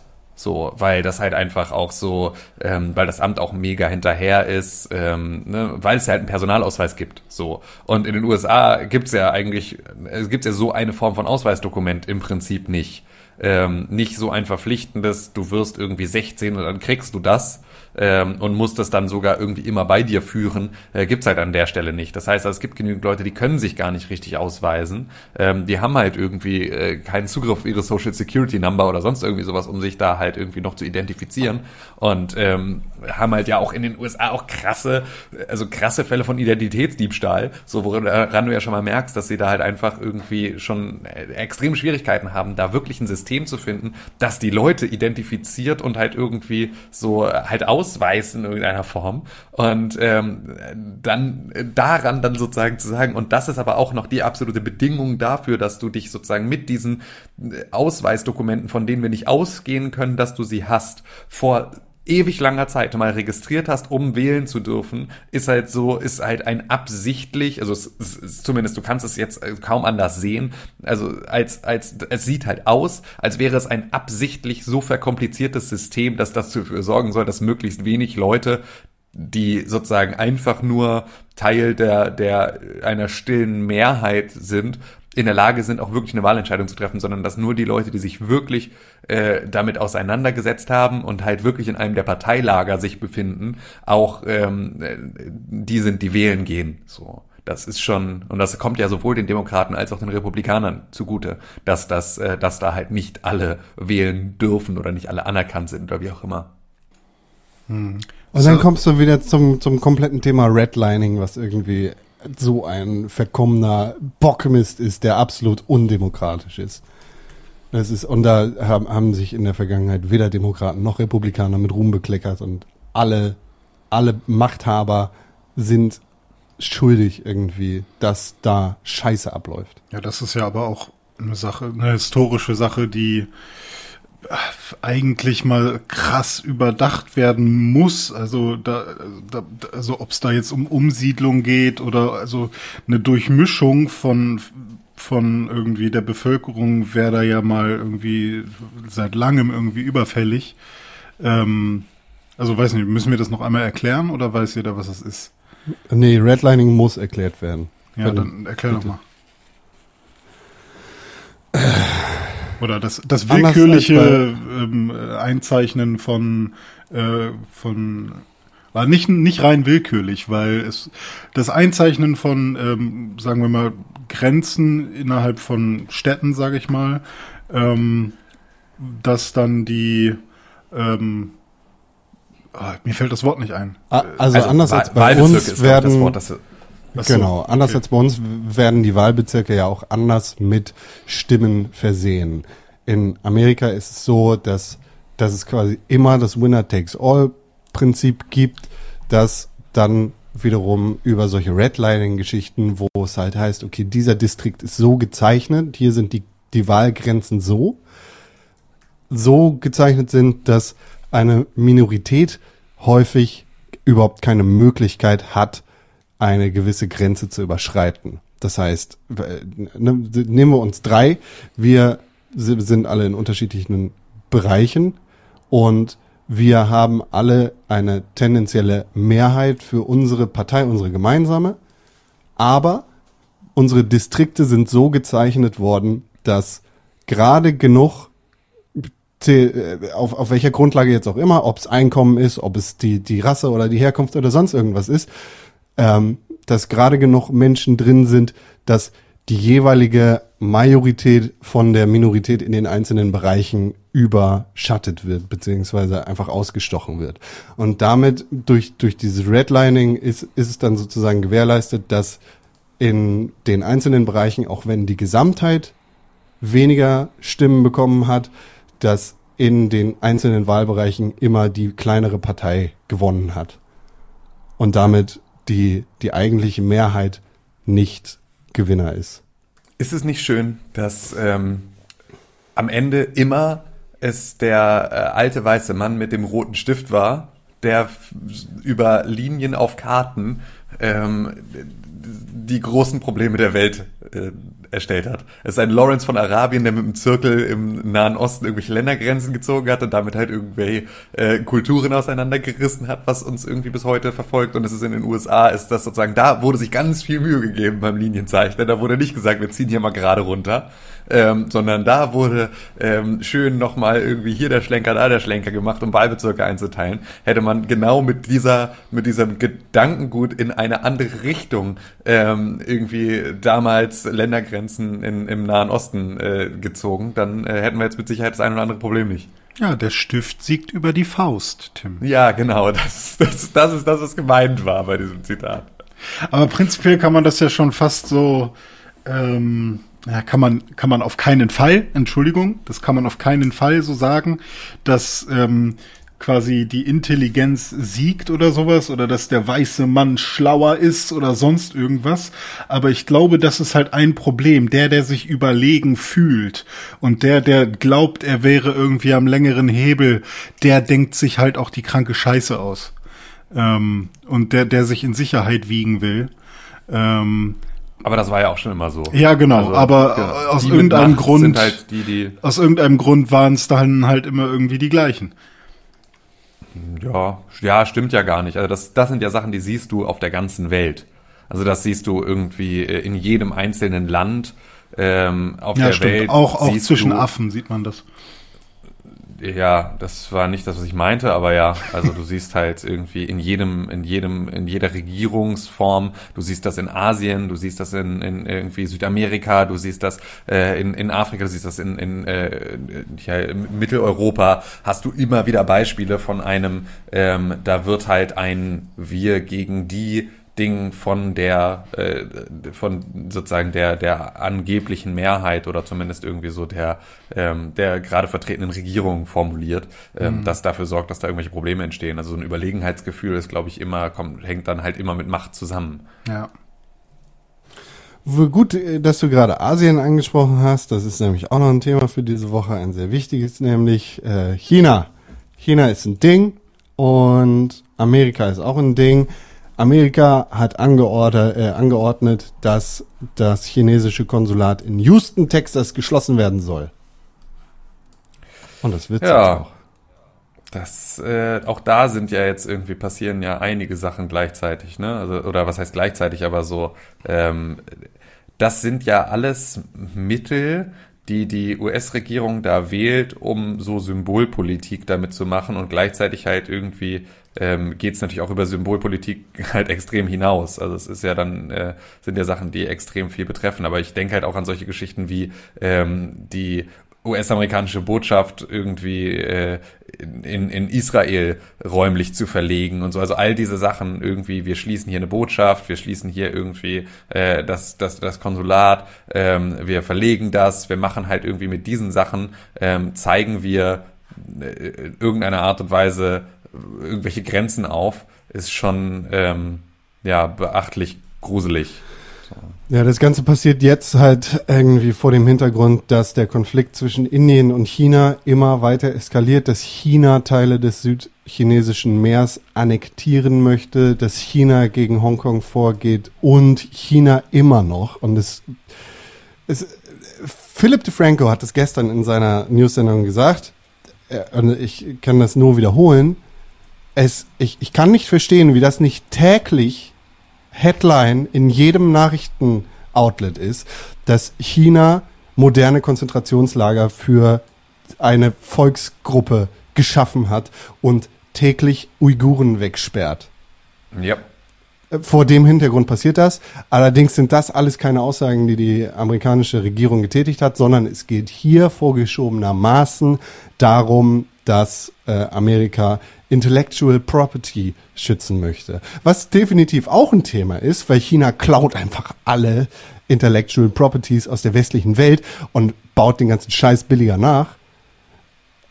Aber irgendwie sollte das nicht der ausschlaggebende Grund sein, dafür eine, äh, äh, ja, ein, ein Konsulat zu schließen. Also die, die Konzentrationslagernummer finde ich ja sick. Also das sind jetzt erstmal wahrscheinlich in Anführungsstrichen nur Gefängnisse für eine spezifische Gruppe oder sowas. Nee. Nee. Werden die erschossen oder sowas? Oder was Nee, passiert? es sind Nee. Umerziehungslager. Nochmal? Es sind Umerziehungslager. Umerziehung. Umerziehungs- und Arbeitslager, ja. Genau. Das ist ja sick, ey. Also es ist ja auch noch mal Hörst du der das Unterschied zwischen erste Mal davon? Konzentrationslager Ich höre und das erste Mal davon, Ach krass, echt? ja. Ja. Okay, dann ist es noch, dann ist es noch drastischer, als ich dachte. Ähm, weil das äh, dachte ich, Also dass ich, das gar nicht sein ich kann. gehe ja jetzt auch nicht auf Webseiten und gehe durch die International News oder so, sondern ich bin dann ja meistens nur auf diesen, auf den, auf den Hauptseiten oder so. Ja, aber das ist so, beispielsweise in meiner Filterbubble kommst du um die Geschichte halt gar nicht drum herum. Hm. Aber dann ist es ja, ist ja, also, und ich weiß auch trotzdem, selbst da habe ich das Gefühl, dass zu wenig darüber berichtet wird. So. Ja, okay. Äh, Absolut. beziehungsweise, also, nee, so, also bei mir da kommt halt, das, kommt das nicht, nicht krass, durch. okay, dann Und umso, ohne Scheiß- umso mehr. Ich bin nicht Ohne auf Scheiß, die Suche äh, gegangen, ich- natürlich. Ich meine, es, es geht theoretisch jetzt um, um den Konflikt Amerika gegen China, aber es muss gesagt werden. Eigentlich muss es immer wieder, jeden Tag gesagt werden. Wir sitzen hier in Deutschland, dem Land, das Konzentrationslager quasi erfunden hat. Wir haben äh, sechs Millionen Juden umgebracht vor keinen hundert Jahren. Wir haben Schwule umgebracht, wir haben Behinderte umgebracht und wir haben einfach systematisch Menschen umgebracht. Und wir gucken einfach dabei zu und halten Handelsbeziehungen weiter offen mit einem Land, das gerade moderne Konzentrationslager erschaffen hat für eine Glaubensgruppe. Yep. da- ich weiß nicht, was ich dazu sagen kann. Ich meine, das kann kein politisches Thema sein. Wir können, wir müssen uns darauf einigen können, Alter, wir sind hier, wir, vor allem als Deutschland haben wir die verfickte Verantwortung zu sagen, okay, wir wissen, was da gerade passiert, wir haben das erlebt, das ist unsere Geschichte, hört jetzt auf. Und wenn Con- ihr nicht damit aufhört, dann fickt euch. Con, wir haben aber andere Probleme. Ich trage meine Maske nicht. Ich trage die, die, die schränkt mich ein. Ich kann dann nicht so gut atmen. Aber Masken sind ja auch kein deutsches Problem. Also das ist ja nun nix, was äh, wir hier Kommen wir auch aus haben. China. Wir haben ja auch ganz andere Sachen nochmal irgendwie, die nebenbei passieren, aber um die wir uns dann halt lieber auch gar nicht kümmern. Ne? Also sowas wie irgendwie ein Philipp Amthor oder halt sowas wie äh, ne, die Arbeitsbedingungen in irgendwie deutschen Schlachthöfen. Ähm, das sind ja alles Sachen, da guckt man lieber weg. So Oder halt auch, dass wir als verfickte Europäische Union jetzt irgendwie solche äh, Leute wie Orban haben erstmal irgendwie durchkommen lassen ähm, mit unserem neuen Konjunkturpaket, unserem äh, europäischen, dass da jetzt irgendwie im ersten Schritt es keine Rüge gab, sondern da dürfen irgendwie Polen und Ungarn dürfen weiterhin irgendwie nationalistische äh, Politik machen und sich aber trotzdem nebenbei irgendwie Kohle von der EU schnappen, obwohl sie gegen die Grundfesten äh, der EU irgendwie äh, sich stellen und auch öffentlich ja auch das bekunden, dass sie das tun. Ähm, das sind ja eher die Sachen, die man hier mal irgendwie zum Thema machen könnte. Aber hey, warum? Lass uns lieber irgendwie über einen großen Teich gucken und dann mit dem Finger auf Leute zeigen. Das ist immer einfacher. Was, worüber hat sich jetzt eigentlich äh, von der Leyen so dolle gefreut ähm, über bei diesem Konjunkturbums? Äh, es hat sich irgendwie für mich gar nicht so so super gut angehört alles. Naja, doch, das, was halt jetzt, also der, das große Ding, was da entstanden ist, ist das erste Mal hat sich sozusagen die EU jetzt, ähm, also hat sich sozusagen in, in, in, in äh, Wirtschaftspolitik jetzt dann eingemischt. Ähm, normalerweise ist es halt so, wir haben halt irgendwie eine Währung ähm, und wir haben ähm, halt auch sozusagen so eine offene Wirtschaft, aber wir haben halt irgendwie keinerlei gemeinsame Sozialpolitik in der EU. Und ähm, in diesem Konjunkturpaket, das jetzt die EU, äh, wo sich die EU jetzt Geld geliehen hat, ähm, als sozusagen als das als der Zusammenschluss. Und dieser Zusammenschluss dann dieses Geld jetzt weiterhin verteilt, da wird es halt auch in ähm, soziale Themen fließen. Und das ist halt etwas, was sozusagen so Ah, ja. eine völlig neue äh, Sache ist, weil wir reden ja irgendwie seit Jahren und Jahrzehnten schon über solche Sachen wie beispielsweise keine Ahnung einer europaweiten Arbeitslosigkeit, äh, Arbeitslosenversicherung oder sowas, also all solchen Sachen, wo man sagt irgendwie, wie können wir denn jetzt, nachdem wir eine gemeinsame Währung haben und eine gemeinsame Wirtschaft haben, jetzt auch noch eine gemein- gemeinsame Sozialpolitik äh, auf die Beine stellen. Und das ist jetzt zumindest ein erster Schritt, in dem der Zuständigkeitsbereich der EU sich jetzt erweitert hat. Ähm, das ist erstmal nur auf diese Krise bezogen, aber das könnte natürlich etwas sein, wo man jetzt ähm, mal andere Pläne schmiedet. Wenn jetzt einmal diese Sache ähm, passiert ist, dann könnte man natürlich auch gucken, okay, warum machen wir das nicht eigentlich regelmäßiger, ähm, Ja. auch außerhalb von irgendwie so, so äh, Krisen. Und ähm, das ist natürlich eine Sache, die eine extrem lang, langjährige ähm, Thematik in der EU war, die jetzt im Rahmen der Krise mit irgendwie ähm, von der Leyen als irgendwie hier, was ist sie, Ratspräsidentin? Nee, irgendwie äh, Kommissions ach, was auch immer, halt, ähm, Europachefin ähm, dann halt da mit, mit vermittelt hat oder mit verhandelt hat. Und das ist dann, glaube ich, so. Vorsitzende irgendwas? Ähm, ja, ja. Ursel ist Präsidentin der Europäischen Kommission. So, genau. Eine Kommissionspräsidentin, nicht Ratspräsidentin, weil der Euro- Europäische Rat ist ja nochmal wieder was anderes. Ist ja alles Sache. Aber auch Work from Home war ja erstmal nur an eine an diese Corona-Zeit äh, Ja, genau, gebunden. eben. Und Ja. jetzt kommen auch die ersten Statistiken, die dann sagen, insgesamt haben die Menschen, die von zu Hause arbeiten, viel weniger Stress, sind aber produktiver. Mhm. Die Firmen freuen sich und äh, das Einzige, was halt fehlt, sind soziale Kontakte. Das heißt, äh, da soll, äh, da muss man irgendwie darauf achten, dass man nicht vereinsamt sozusagen. Nur digital funktioniert halt auch nicht. Aber ähm, ist halt äh, schon irgendwie eine positive Sache. Und so ähnlich kann das ja auch damit sein. Ne? Nur für diese F- Phase jetzt gedacht, aber man sieht die positiven Effekte. So soll es ja im besten Falle sein. Ne? Aus einer Krise auch neue Kraft schöpfen und dann irgendwie da äh, am Ende mit einer positiven Vision für die Zukunft auch rausgehen und nicht sagen, boah, das war jetzt ein Jahr im Lockdown, das wir komplett verloren haben, sondern da dann am Ende zu sagen, okay, was hat sich denn verändert, was können wir denn jetzt irgendwie, wie können wir denn jetzt neu auf unsere Welt gucken, so mit dieser Erfahrung. Ja, ich bin mir sicher, dass du das nicht meintest. Vor allem, weil ich weiß, dass du das nicht so meintest. Wir müssen definitiv mit dem Finger in Richtung Ungarn und Polen zeigen, die gerade unsere absolut schwarzen Schafe sind. Und wir müssen Europa wirklich im Auge behalten und gucken, dass sich hier nicht Tendenzen Hä? niederschlagen. Was habe ich denn gesagt, was da in die Gegenrichtung geht? Ich hab Ja, genau. Du hast wir gesagt, zeigen es ist leicht, woanders hin. Genau, es ist leicht woanders hin zu zeigen. Es ist halt kein, es, es ist halt kein Einmischen in nationale Politik oder mit dem Finger auf irgendwen anders zeigen, wenn wir sagen, Digga, China, fick dich. Naja, okay, verstehe ich nicht ganz. Also, wa- was genau jetzt der Tim Punkt ist. meinte, ist richtig und wir alle wissen das. Con wollte es nur als Brücke benutzen, glaube ich. Nö, ich, ja, ich wollte nur noch mal sagen, Alter, China. Wir, geht gar natürlich nicht. müssen wir da auch raufgucken, wenn jemand Kacke baut.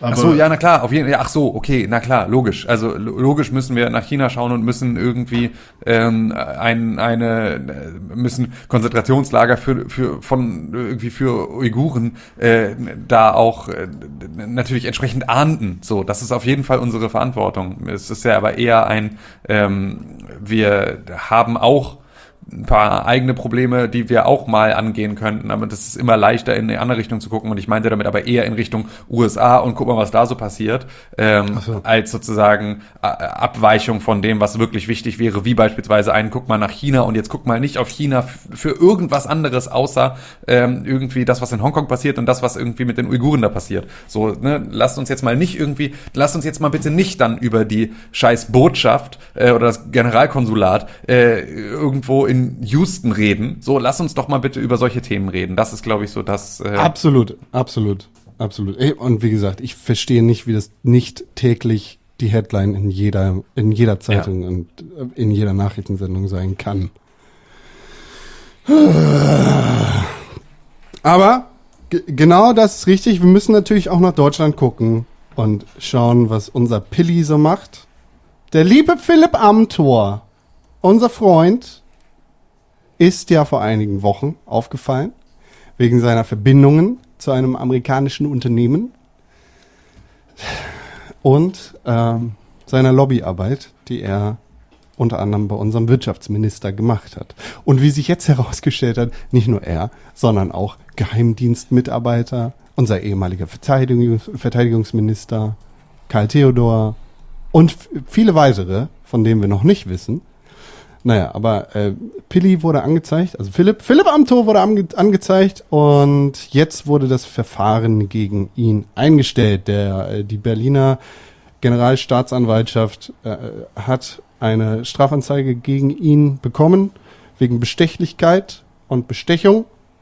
Aber ja, die Ermittler sehen jetzt keinen Anfangsverdacht und dementsprechend wurde das Verfahren noch eingestellt. Er hat sich ja auch schon entschuldigt für einen Fehler, nicht für seinen Fehler, sondern für einen Fehler hat er sich schon entschuldigt, der da gemacht wurde.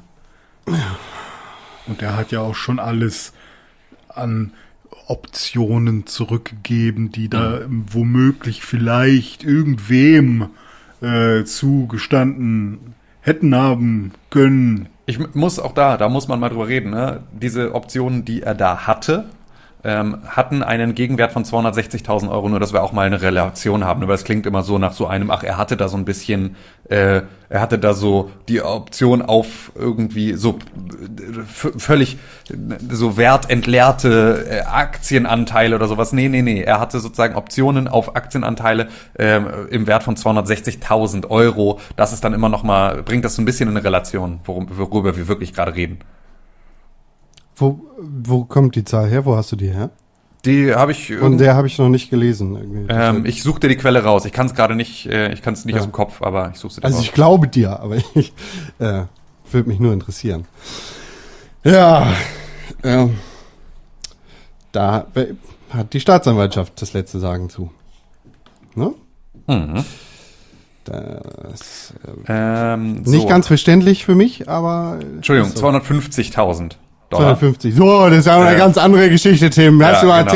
10.000 Euro in der Hand gehabt oder nicht? Entschuldigung, Entschuldigung, Entschuldigung. Ähm, hat das Handelsblatt berichtet. Ähm, ich habe einen Artikel verlinkt, äh, Ja. können wir ja in die Shownotes packen. Ja, den findet ihr in den Show Notes.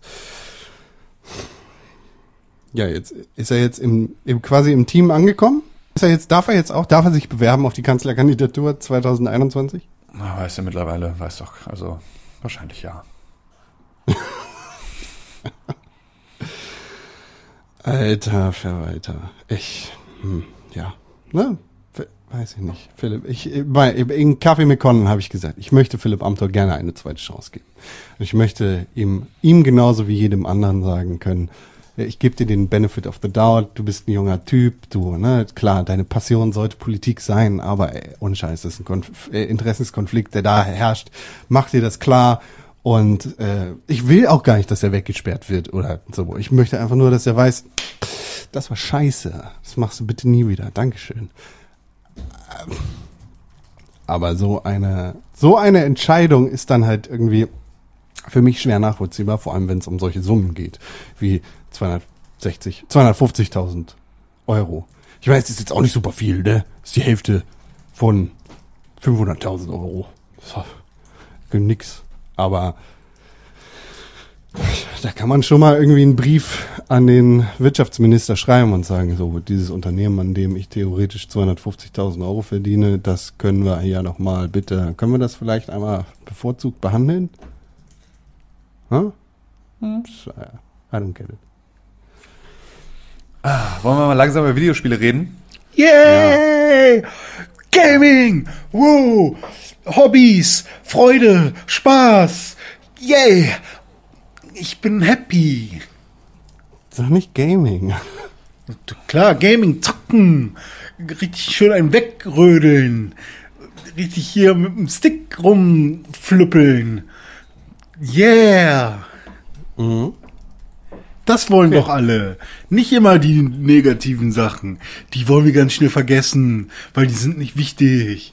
Wir wollen lieber uns ablenken und kompensieren die ganzen negativen Sachen. Und wir wollen uns nur mit den lustigen Sachen auseinandersetzen, die uns ein gutes Gefühl geben. Bisschen Dopamin ausschütten. Richtig ballern. Richtig schön. Eine Frage an dich, René. Ja. Was ist cooler? Ritter, Wikinger oder Samurai? Oh, das ist schwierig. Äh, Die Ritter. älteste Frage der Menschheit. Also Ritter war ich nie Fan von. Finde ich eigentlich sehr scheiße. So, das kann ich schon mal sagen. So, dann haben wir jetzt noch Samurai und Wikinger. Ähm, Wikinger mag ich jetzt mittlerweile lieber durch äh, God of War, aber tatsächlich bin ich dann eher den Samurai zugeneigt wegen äh, auch Unimusha und so. Keine Ahnung, ob das Samurai sind, aber äh, meinetwegen auch so. Ja, doch Sam Samurai ist das coolste, finde ich. Wer tippt denn da schon wieder die ganze Zeit? Oh, Entschuldigung, ich dachte, ich hätte mich gemutet. Hast du nicht, aber du kannst jetzt mal dich entmuten, Ja, noch mehr jetzt, ja. und René schmackhaft machen, was an Samurais so cool ist. Also, ich habe äh, Ghosts of Tsushima gespielt. Ähm, und Die also Sushi-Mutter. da- Ja, die Sushi, die Sushi-Ma, genau. Da kannst du, die macht dir lecker Sushi. Ähm, nee, da, also und das, äh, da habe ich jetzt bisher nur so eine Stunde oder ein bisschen länger reingesteckt, also so ein bisschen so über die Title Card hinweg. Ich bin sozusagen jetzt in der Open World angekommen. Ähm, und Ghost of Tsushima ist ähm, ein Spiel, in dem man einen Samurai spielt. Ähm, und zwar spielst du äh, Jin Sakai. Und Jin Sakai ist ähm, der Sohn eines äh, sehr äh, bekannten und berühmten ähm, Samurai-Generals. aka Ähm, Jin Sul. Ähm, nee.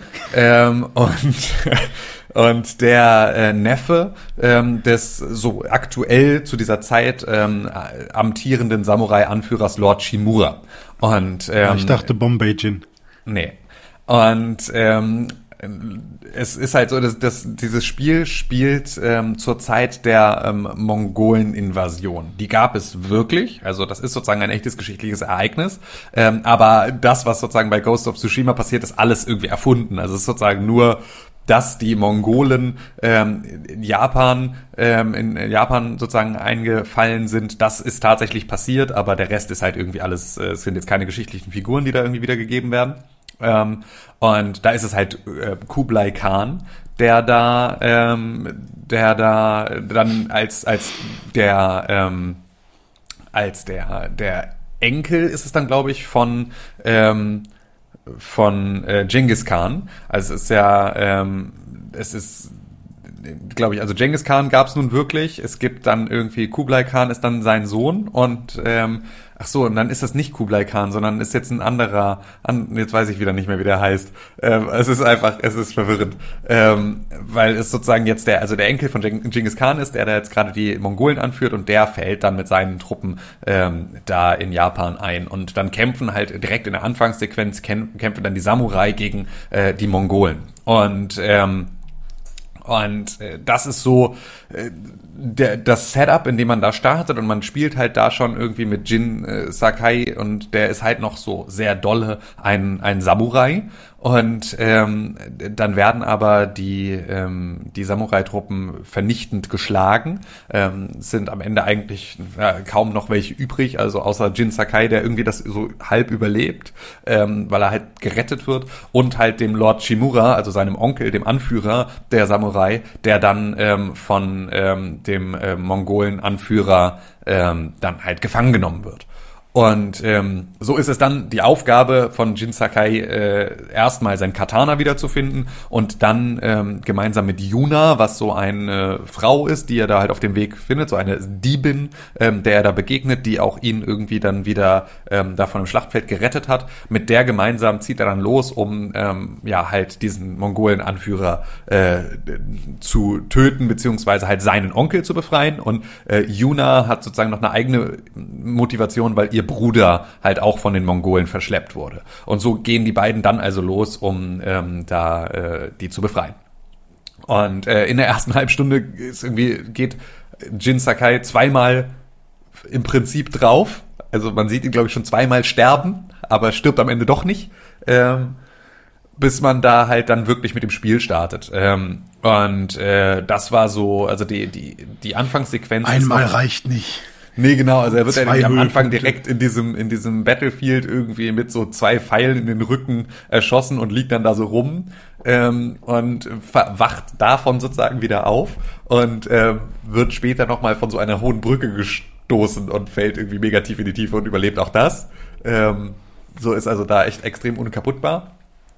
Und ähm, wenn wir da sozusagen mit der Mission, mit dieser ganzen Geschichte dann durch sind, die ist halt wie gesagt so die erste halbe Stunde, ähm, dann startet es dann in die Open World und ab da hast du halt verschiedene Möglichkeiten, ähm, deine Mission zu machen. Du kannst entweder halt den Hauptmissionen folgen und kannst halt so diese Story weiter vorantreiben, ähm, oder aber du kannst halt Nebenmissionen machen und vor allem halt auch so äh, Bereiche ähm, befreien von ähm, von äh, den den Mongolen, die da halt überall eingefallen sind und halt äh, einzelne Orte belagern. Und äh, da wird's halt sehr open-worldy, ähm, weil es halt wirklich so ein klassisches, geh hier in diese Festung und äh, irgendwie befreie diese drei Wachtürme und dann hast du diese drei Wachtürme befreit und dann kriegst du EP und dann geht's weiter. Ähm, und du bist halt ein Samurai und ähm, Yuna ist eine Diebin, mit der du da unterwegs bist. Und ähm, als Samurai hast du ja so einen Kodex. Das heißt also, du darfst halt Leute nicht von hinten angreifen, sondern du musst dich ihnen stellen. Das muss immer, ne, immer im Angesicht des Feindes passieren. Du darfst halt nicht unehrenhaft sein. Und ähm, der weitere Verlauf des Spiels, der sich da auch schon ankündigt, ist halt so Jin Sakai, der sozusagen Schritt für Schritt ähm, immer wieder mit äh, dieser mit dieser Ehre konfrontiert wird. Und ähm, du hast als Spieler ein bisschen die Wahl, sozusagen diesen Kodex zu brechen ähm, oder halt diesem Kodex sehr treu zu bleiben. Das heißt, du kannst im Verlauf des Spiels eher in die Richtung des weiterhin des Samurais gehen oder halt eher in Richtung des Ninjas ähm, und da halt eher dann schleichen und halt irgendwie Meuchel morden und Das äh, ist unehrenhaft. Wo genau, kommt das denn richtig. nochmal her? das, äh, ja, Unehrenhaft. Irgend so ein Rapper Das- sagt das ganz gerne mal. Ja, ähm, sagt Jin Sakai auch. Ähm, und ähm, das ist so, da, da, das ist so das Setup. Und ähm, da habe ich jetzt so ein bisschen gespielt. Ich muss ganz ehrlich sagen, dass ich, wenn man gerade so auf, aus Last of Us kommt, ist es erstmal irgendwie schwierig. Ähm, weil halt die Grafik ist halt nicht so geil, wie sie halt irgendwie bei einem Last of Us ist, was natürlich auch immer ein meiner Vergleich jetzt ist, aber es fällt mir halt vor allem auf bei so Tiefenunschärfe. Also Ghost of Tsushima sieht zwar cool aus, ist aber halt extrem überzeichnet, ähm, hat also irgendwie extrem viel so Partikeleffekte. Es fällt immer eigentlich irgendwo was runter. Also entweder ist es halt irgendwie sind es irgendwelche Kirschblüten oder es ist halt also irgendwas fliegt immer irgendwo so in der Gegend rum. Ähm, was auch ein wichtiger Gameplay-Aspekt ist, ähm, weil halt die komplette Navigation in diesem Spiel ähm, ist relativ schön gelöst. Du hast halt nicht irgendwie eine Minimap und eine Karte und einen Pfeil, der dich irgendwo hin bewegt, sondern du folgst dem Wind. Ähm, das ist sozusagen das, was deine Navigation ist. Ähm, das heißt also, du hast nicht irgendwie jetzt so auf dem HUD dann halt eine Einblendung, sondern wenn du sagst, irgendwie ich will zu diesem Checkpoint hin, dann weht der Wind in diese Richtung und das siehst du dann halt an den Blättern, die verweht werden und so siehst du, in welche Richtung du musst, was halt relativ gut funktioniert und was halt eine schöne Einbindung ist, die dich dann nicht so doll aus der Welt rausreißt. Ähm, und ähm, das fand ich da relativ schön.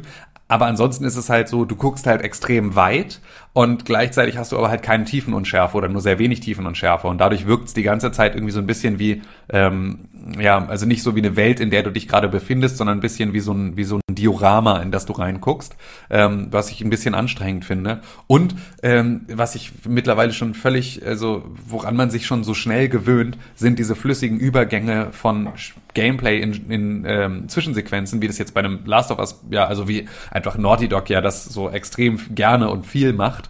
Ähm, und das fe fehlt da halt völlig. Das heißt, also, du hast halt irgendwie, du machst was und dann kommt erstmal kurz eine Schwarzblende und dann gibt's so eine kleine Ladezeit und dann startet eine Videosequenz, die dich dann da wieder zeigt und die so deutlich auch dann anders gerendert ist als das Spiel selber, ähm, was mich extrem rausgerissen hat immer mal wieder. Aber ich glaube, das sind vor allem Gewöhnungseffekte für den Anfang, bis das dann so weitergeht. Ähm, und ähm, ich bin aber halt noch nicht so richtig krass hooked, so, weil mich irgendwie die Story nur so mittel juckt. Ich habe da irgendwie nicht so nicht so einen krassen Bezug zu den Charakteren. Ich finde die jetzt nicht besonders sympathisch. Ich habe da irgendwie bisher noch nicht so einen richtig krassen, ähm, habe auch noch nicht den Sammlerdrang so ähm, da jetzt entwickelt. Ich hoffe mal, dass das, ich werde jetzt im Urlaub da auf jeden Fall noch mal die eine oder andere Stunde, Stunde drin versenken und äh, dann werde ich nach meinem Urlaub davon berichten, wie ich da rein und durchgefunden habe. Ähm, Hast du es auf Englisch oder auf Japanisch gespielt? Ich habe es auf Englisch gespielt und das ist wohl auch leider die bessere Möglichkeit. Wir haben tatsächlich kurz überlegt, ja. ob wir es sozusagen auf Japanisch mit irgendwie ähm, englischen Untertiteln dann spielen. Ähm, aber ähm, wir haben uns dann dafür entschieden, es doch auf Englisch mit englischen Untertiteln zu spielen, einfach weil ähm, das halt jetzt nicht unbedingt das Spiel ist wie bei Last of Us, wo meine Frau dann irgendwie äh, da Fingernägel knabbernd auf der Couch sitzt und zuguckt, sondern eher irgendwie nebenbei bei Instagram rumscrollt und irgendwie mal kurz irgendwie aus dem Raum rausgeht und so. Und ähm, dann ist natürlich so, musst du dich halt schon krass drauf konzentrieren, ja immer mitlesen und so, um da was mitzubekommen.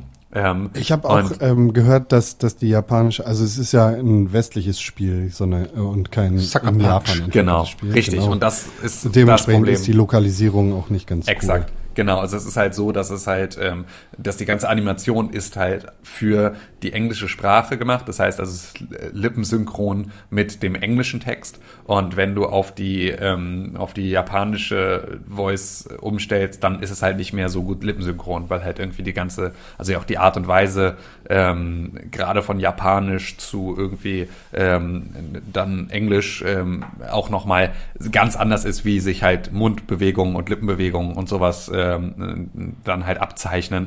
Da siehst du also schon dolle, dass das irgendwie nicht zusammenpasst. Und ähm, deswegen ist es wohl auch ähm, leider die, die sozusagen äh, konsistentere Variante, es auf Englisch zu spielen mit englischen Untertiteln. Oder beziehungsweise. Hast du den Schwarz-Weiß-Modus schon ausprobiert?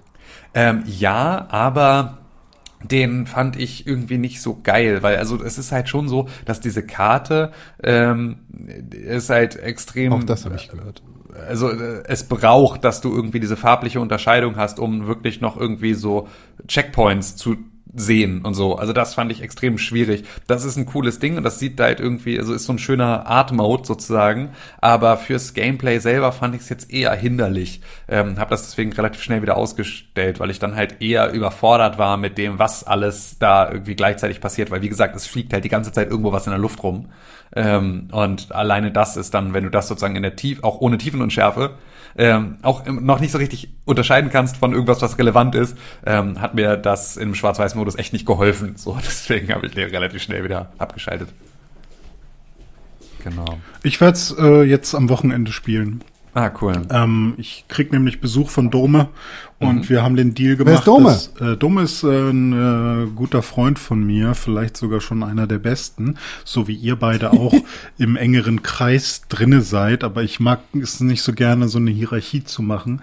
Aber trotzdem muss ich sagen, dass Dome schon einen besonderen Platz hat, weil äh, der hat, ähm, den habe ich halt im Kindergarten kennengelernt und seitdem äh, sind wir halt ganz eng. Und das ist schön. Der kommt nämlich vorbei und wir haben den Deal gemacht, dass er das Spiel kauft. Er hat aber leider keine PlayStation 4.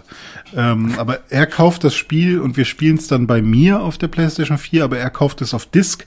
Das heißt, er kann es dann behalten. Und wenn er dann eine PS5 hat, die hoffentlich äh, für äh, PlayStation 4 Spiele, was ja so halb ähm, bestätigt ist, äh, Gerüchte, Gerüchte, hoppala, äh, was ja so halb bestätigt ist. Äh, PlayStation 4 hat einen neuen Controller jetzt versucht zu entwickeln, aber ist gescheitert. dann kann er das immerhin noch auf der PlayStation 5 äh, spielen, wenn er da noch irgendwas machen will. Oder es nochmal von vorne starten will in einem irgendwie besseren Modus oder was auch immer. Und äh, das finde ich gut, weil ich will dafür jetzt erstmal irgendwie kein Geld ausgeben. Und er hat aber tierisch Bock drauf und ich habe eigentlich auch Bock drauf. Somit liefere ich die Konsole und er das Spiel. Ja, das ist doch eine faire Sache. Ich habe jetzt übrigens, es ist Kotun Khan. Ähm, und das ist der Cousin von Kublai Khan und der, der Enkel von Genghis Khan. Und ich fand es ganz witzig, weil der sieht nämlich, ähm, ich weiß nicht, ob ihr ähm, Marco Polo bei Netflix gesehen habt. Ähm, das ist so eine Serie, die dann halt irgendwie Marco Polo begleitet und dann halt auch sozusagen ähm, im, äh, auf seiner Reise, in seinem Zusammentreffen mit Der hat so T-Shirts gemacht, ne? Äh, ja, genau, der macht, der macht so Klamotten. Ähm, und, äh, und, und läuft immer, läuft immer durch die Gegend und ruft seinen Vornamen und dann müssen alle anderen seinen Nachnamen rufen. Ähm, dafür ist er bekannt. Und ähm, auf jeden Fall spielt da Benedict Wong, ähm, Kublai Khan.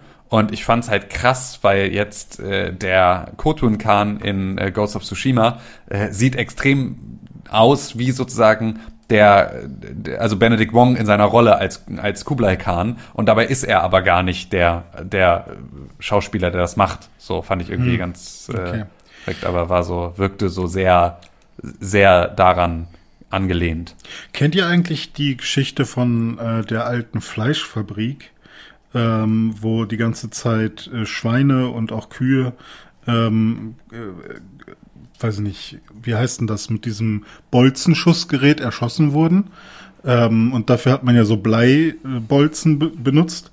Und ähm, das Ding ist mal abgebrannt. Und dann mussten die Leute, die dort gearbeitet haben, äh, flüchten. Und die hatten aber kein Boot. Äh, und die mussten aber übers Wasser flüchten. Und dann haben die einfach das ganze Blei genommen aus den Bolzenschussgeräten und daraus äh, das eingegossen und daraus ein Boot gemacht und konnten damit flüchten. Und äh, das war dann der Kublai Khan. Ich hasse dich so sehr. Weil das war Kublai.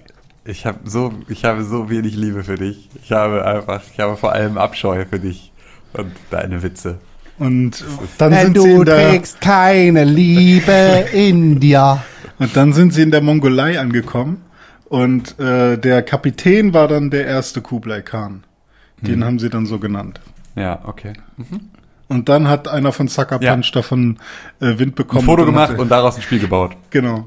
Ja. so Aber zuerst noch schnell Infamous, weil er dachte zuerst an Superhelden. Ja. Okay. So war's. Mhm. Also das war meine Erfahrung mit äh, Ghost of Tsushima bisher. Ähm, ich werde da noch mal ein bisschen tiefer reinspringen und dann übernächste Woche davon berichten, wenn ich dann wieder im äh, Pixelbook Podcast zurück bin ähm, aus meinem Urlaub. Und dann werde ich mit Sicherheit auch schon die eine oder andere Stunde verbracht haben. Aber du wirst ja dann nächste Woche da schon mal sehr viel mehr noch weiter erzählen können, René. Und dann äh, Ja, kann auch sein, dass wir es so kacke finden von Anfang an, dass wir dann sagen, ey, nee, sorry, wir bringen das Spiel zurück. Habe ich auch schon gehört, dass es durchaus Leute gibt, denen Echt? das so geht. Deswegen krass. kann ich mir das auch gut vorstellen. Ja, es ist halt schon, es ist schon nicht Hm. äh, so super zugänglich. Also ich kann schon verstehen. Also ich bin eigentlich eher auch ein bisschen abgeturnt bisher schon Hm. ähm, und muss mich wirklich ein bisschen konzentrieren darauf, das dann gut zu finden. Ich glaube, ich zwinge mich ein bisschen dazu, das dann zu spielen und da Ja. so reinzufinden und hoffe, dass ich dann auch äh, da äh, mehr Spaß dran entwickle. Aber gerade habe ich auch eher das Gefühl, dass mir das jetzt nicht, ähm, dass das jetzt nicht mein Lieblingsspiel wird. Trinkst du einen Gin Soul dabei, dann fällt Genau, mache ich. Ja, okay, gut. Dann können wir schnell irgendwie rüberwechseln in ein Territorium, in dem René vielleicht weniger Wortwitze reißen kann. Es hat auf jeden Fall äh, den besseren User-Score auf Metacritic als The Last of Us 2, was einerseits gut, damit zu tun haben nix. kann, dass Metacritic jetzt verboten hat, dass User ihr äh, ein, ein Review schreiben können, bevor sie sechsen oder bevor das Spiel 36 Stunden rausgekommen ist. Andererseits kann es auch damit zu tun haben, dass man einen Mann spielt. Das wissen wir. Genau, richtig. Das ist wahrscheinlich ein äh, sehr viel wichtigerer Punkt. Ja. Ja, Review-Bombing ist, glaube ich, eine Sache, mit der, mit dem muss man jetzt irgendwie, mit dem muss man leben, weil irgendwie habe ich das Gefühl, dass jedes Spiel jetzt einfach gereview-bombt wird. Und ich finde eigentlich, man sollte es einfach so lassen, Review Bombing okay lassen und neben der äh, dem User Score dann Artikel verlinken, so irgendwie, äh, warum dieses Spiel äh, ge wahrscheinlich gereviewbombt wurde. Und dann sind da so drei Artikel oder so, die darauf Aufschluss geben könnten, was mit dem Spiel vielleicht nicht stimmen könnte. Weil bei solchen ähm, Spielen wie Battlefront 2, als das am Anfang rauskam und gereviewbombt wurde, äh, da fanden es ja irgendwie alle okay. Ja, ne, ne, mit den Scheiß, äh, mit den Scheiß äh, Ingame-Geschichten. Mikrotransaktionen. Mit Mikrotransaktionen, das ist ja wirklich richtig schlecht.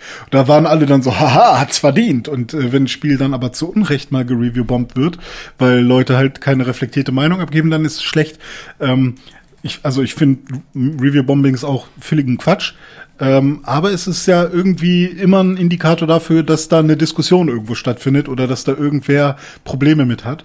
Ähm, deswegen, vielleicht muss man noch irgendwie, vielleicht braucht es ja dieses, diese Methode auch und man muss äh, eine User-Wertung noch irgendwie anders wieder einfließen lassen, dass Review Bomb, also ne, das ist der Review Bombing Score. Hier könnt ihr euch beschweren, der Beschwerdescore. Und dann gibt es noch für Leute, die wirklich nachweisen können, dass sie das Spiel gekauft und gespielt haben, noch den echten User Score oder so, keine Ahnung. Amazon hat verifizierte Käufer. Wer? Amazon hat verifizierte Käufer. Zum Geht Beispiel. Schwer bei Konsolentiteln. Ja, ja, aber ja, vielleicht gibt's ja irgendwie, bei Steam zum Beispiel kannst du ja nur, da wird dir sogar angezeigt, wie viele Stunden du es gespielt hast. So.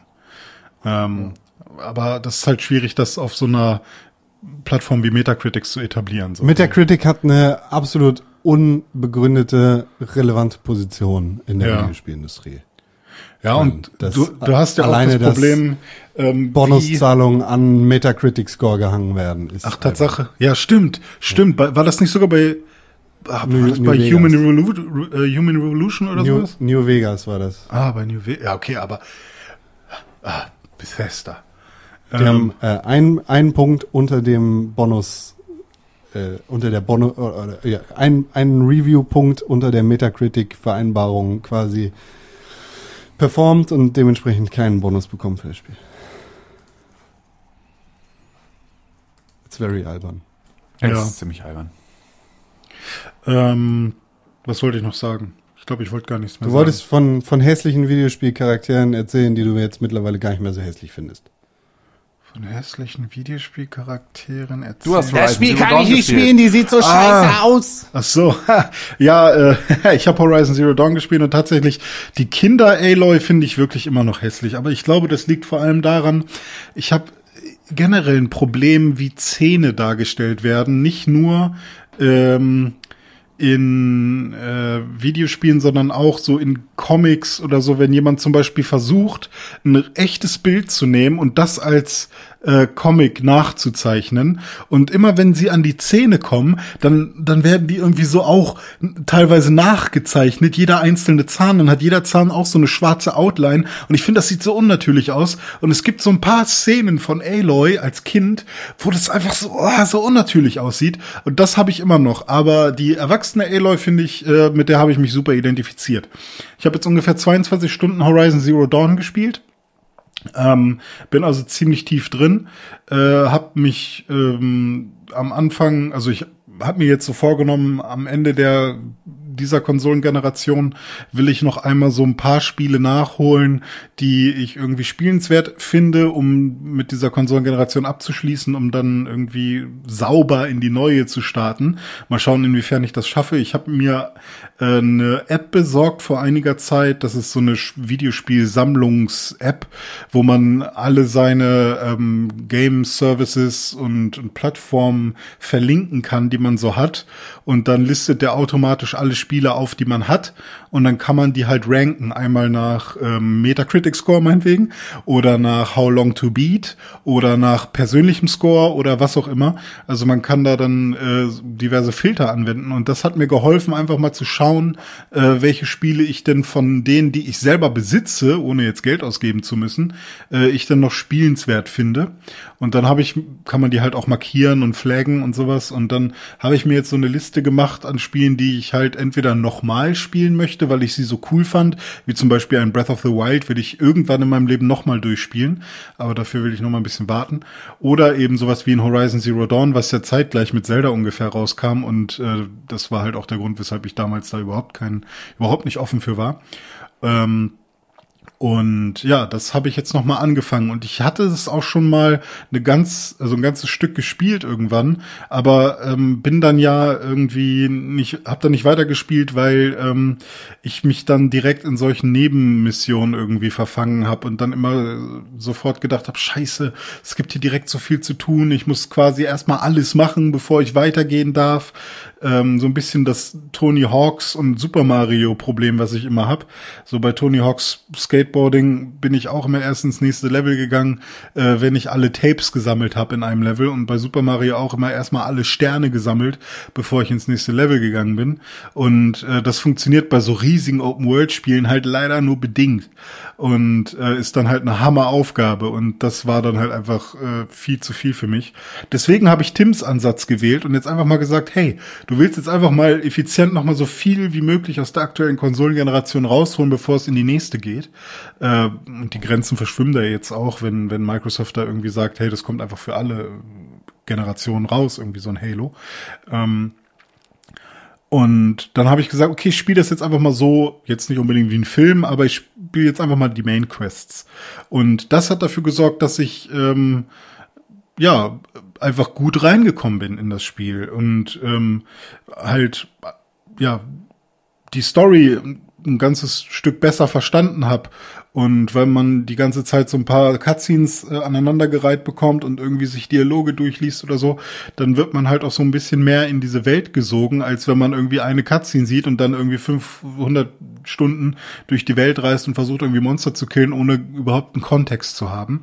Und äh, vor allem so nach acht Stunden in der Story, ohne jetzt sich irgendwie von Sidequests oder so ablenken zu lassen, ähm, hat man auch irgendwie so ein, also bekommt man auch so ein Gefühl dafür, was sich die äh, Storyschreiber oder auch die Videospielentwickler generell äh, für Gedanken gemacht haben, was das Pacing angeht. Also die machen sich ja schon so den Kopf, hey, im schlimmsten Fall spielt ja jemand straight die Main Quest auf easy durch. Und äh, wenn das jemand macht, dann muss ja, dann muss das ja auch Spaß machen und dann muss das auch alles Sinn ergeben und sich gut anfühlen. Und das hat es dann auch. Ich habe es jetzt nicht auf easy, sondern auf normal gespielt und es war dann auch ab und zu ein bisschen schwer schon. Also man muss ähm, auch ein ja, jetzt nicht grinden, aber man sollte schon irgendwie ein paar Monster zwischendurch gelegt haben, damit man nicht unterlevelt ist. Aber ähm, es ist wirklich ein guter Mix, was die Missionstypen angeht. Man macht jetzt nicht irgendwie acht Banditenlager am Stück oder sowas, sondern ähm, da wird einem schon die ganze Zeit äh, werden einem da unterschiedliche Story-Missionen äh, irgendwie gegeben und ähm, das war echt cool, vor allem halt die Welt, wie die sich auffächert. Das hat mir echt gut gefallen. Und ich bin jetzt echt tief drin ähm, und finde diese Welt, die da gebaut wurde, echt super spannend und ähm, hätte nicht gedacht, dass mich das nochmal so packt. Auch dieses ganze, ähm, ne, die alte Zivilisation ist eigentlich eine Zivilisation, die viel fortgeschrittener war als die jetzige. Und die jetzige Zivilisation ist völlig religiös und völlig durchgebimmelt und alle sind quasi wieder einen Schritt zurückgegangen. Aber ähm, und finden die ganze Zeit Relikte aus einer Zeit, äh, von früher und diese Relikte sind aber eigentlich äh, höher technologisiert als die eigenen Dinge, die sie benutzen. Und das finde ich halt eigentlich eine, coole, eine coole Idee. Ähm, und auch generell jetzt mal äh, herauszufinden, wie das denn alles überhaupt passiert ist, dass da plötzlich Dinos rumlaufen und so. Weil das vergesse ich auch immer ganz gerne. Wahrscheinlich ist da auch eine Auflösung hinter, die man ja erfährt, wenn man das Spiel durchspielt. Und deswegen bin ich ja so, ähm, bin ich jetzt auch so investiert da drin.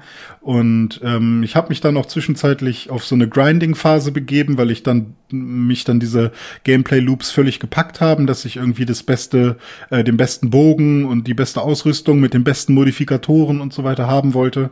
Hab dann irgendwie so ein paar Sidequests gemacht, Erfahrungspunkte gesammelt und ähm, am Anfang war das Kampfsystem ein bisschen äh, anstrengend für mich, weil ich nicht wirklich äh, erfahren oder nicht aus dem Spiel herauslesen konnte, wie man denn jetzt welche Pfeile und was auch immer gegen welche äh, Kreaturen da anwendet. Ähm, ich bin halt leider jemand, der nicht so gerne die Texte liest, die überall so sind. Also so ein paar Haupttexte lese ich natürlich, aber ich, äh, wenn, wenn mir das Spiel das nicht quasi automatisch äh, oder intuitiv vermittelt, dann ähm, benutze ich meistens immer nur die Sachen, die, die sich für mich automatisch erschließen. Und das waren dann für mich halt normale Pfeile, Feuerpfeile und äh, meine Handwaffe. Und als ich dann irgendwann auch mal äh, vielleicht Eisbomben oder sonst irgendwas hätte benutzen können, dann war das schon irgendwie ein bisschen ja, war halt zu weit weg für mich. Eis finde ich sowieso generell scheiße. und ähm, ja, da habe ich dann irgendwann musste ich mich dann noch mal reinfuchsen, als dann irgendwie ein Gegner mal viel zu schwer wurde. Und dann habe ich gemerkt, ach so, man kann mit dem Pfeil kann man noch die Komponenten von einem Monster oder von so einer von so einem Roboter abschießen und dann verliert er seine Waffen, dann wird es ja viel einfacher. Und so und diese Momente hatte ich dann auch, also da hätte ich mir, weiß ich nicht, irgendwie eine in, intuitiveres Handling gewünscht. Auf der anderen Seite schreien ja aber auch Videospiele immer daran, dass sie nicht so viel Tutorials haben wollen. Ähm, ja, also da bin ich, bin ich äh, echt happy drüber. Und ja, auf der anderen Seite hätte, äh, wünsche ich mir äh, tatsächlich, jetzt wo ich Zelda halt auch gespielt habe, ähm, noch so ein bisschen mehr diesen Entdeckerdrang, also weniger Symbole auf der Karte, weil man kann halt auch so Karten für die Karte kaufen, wo dann angezeigt wird, hier an dieser Stelle ist eine seltene Blume finde die doch. Und dann weiß man halt, wo man hin muss, um die seltene Blume zu kaufen. Und ich liebe einfach dieses Konzept an Zelda, dass man einfach irgendwo hingeht und die Erfahrung, die man dort an diesem Ort hat und das, was man dort gesehen hat, sorgt dafür, dass man sich an diesen Ort erinnert. Und es ist nicht einfach nur ein Punkt auf einer Karte und alles wird egal. Und das ist leider immer noch so ein bisschen so bei diesem Spiel.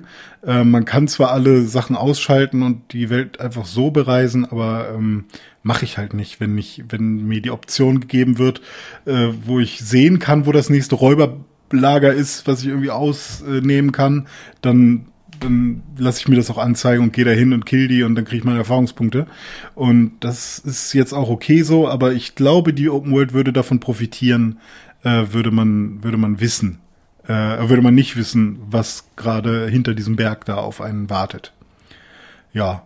Und ansonsten, hm. ja genau, das einzige große, große Thema, was ich meinetwegen auch jetzt noch ähm, den Entwicklern von Guerrilla Games ans Herz legen will, auch für den nächsten Teil dann, ist, wie sie Safe Games handeln.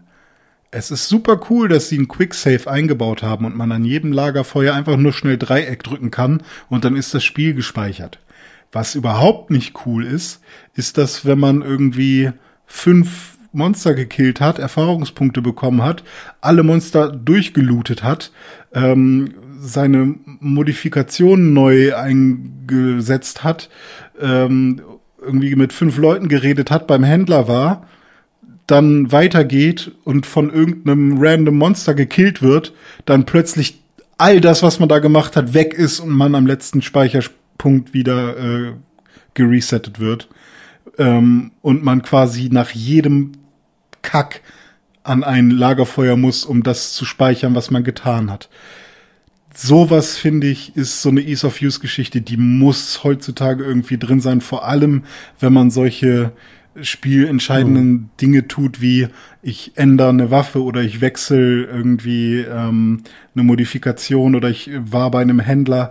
Äh, das wäre halt cool, weil das Quicksave geht super schnell. Warum kann man das nicht irgendwie, nachdem man bei einem Händler war, auch noch mal kurz einbauen? Ähm, check ich nicht. Also da habe ich sehr viele Frustmomente gehabt, wo ich irgendwie ganz viele Dinge, die ich dann irgendwie wo ich dann so zehn Minuten Sachen, so, so, so, ähm, ja, eben halt, ich kaufe was beim Händler, ich verkaufe das, ich habe irgendwas sortiert oder so, wo ich solche Sachen dann nochmal machen musste, einfach nur, weil ich dann äh, von hinten von einem fetten Monster angegriffen wurde, äh, was ich nicht gesehen habe. Und sowas finde ich halt scheiße. So. Monolog beendet. Ist es das Game of the Year 2020? Nee, natürlich nicht. Wie soll es das sein? Ja, ah, da wird auf Twitter schon heiß diskutiert, habe ich gehört. Ach so, okay. Nee, nee, aber ähm, ja, es ist auf jeden Fall ein Spiel, ähm, was 2017 für, von mir wahrscheinlich einen Grafik-Award bekommen hätte, in irgendeiner Form. Ähm, Hättest du gewusst, dass es das Spiel gibt, oder was? Naja, ich, ich habe es ja nicht gespielt in dem Jahr. Also ich habe ich hab vielleicht, ich glaube, ich habe 2018 gespielt. Ich habe 2017 habe ich einen Test dazu geschnitten, aber ich habe dazu nichts selber gespielt. Und man muss Ähm, dazu sagen, dass in dem Jahr halt einfach äh, Breath of the Wild einfach Ja, genau. auch den Grafik Award gewonnen hat. Ja, richtig. Und ähm, auch jetzt ist es so, dass wenn ich das Spiel mir anschaue, dass ich dann manchmal schon, also ich bin sehr verwöhnt mittlerweile tatsächlich, dass ich dann denke, oh, ist ja schon ein bisschen hässlich manchmal. Und dann denke ich, what the fuck, ist eigentlich falsch mit dir? Sieht doch immer noch wunderschön aus. Also es hat Momente, wo ich denke, okay, da waren sie echt ein bisschen sloppy und es hat Momente, wo ich denke, wow, das ist eins der schönsten Spiele, die ich jemals gesehen habe. Ähm, und ich spiele es tatsächlich äh, im Resolution-Modus. Also eins der wenigen Spiele, wo ich gesagt habe, ich möchte jetzt mal äh, die, die 4K-Auflösung sehen, weil ich hier sehr nah auch an meinem, an meinem 4K-Bildschirm sitze. Ähm, und trotzdem bricht es nicht in der Framerate ein. Und das finde ich halt auch sehr cool. Ähm, ja, also ein sehr gutes Spiel, macht mir sehr viel Spaß. Ähm, es hat so ein paar, paar Längen, aber ja, ja, also Ich, bin ich, hab sehr happy. mit. Ich habe gerade äh, Pixelbook Game of the Year 2017 gegoogelt äh, und bin auf so eine scheiß Podcast-Aggregator-Seite gekommen, die unseren Podcast klaut und da quasi weiter verbreitet. Hm. Weil ich sehen wollte, was du zu Dings zu sagen hast, aber da steht leider in den Shownotes gar nicht so viel drin, drüber. Ist auf jeden Fall nicht das Game of the Year geworden. Ist ja immer ein bisschen unser Problem, dass wir am Ende des Jahres, äh, wenn der, wenn wir den ganzen Kram veröffentlichen, einfach äh, eigentlich dann so unter dem Weihnachtsbaum sitzen oder sonst irgendwie sowas und dann sind die Shownotes immer verhältnismäßig kurz.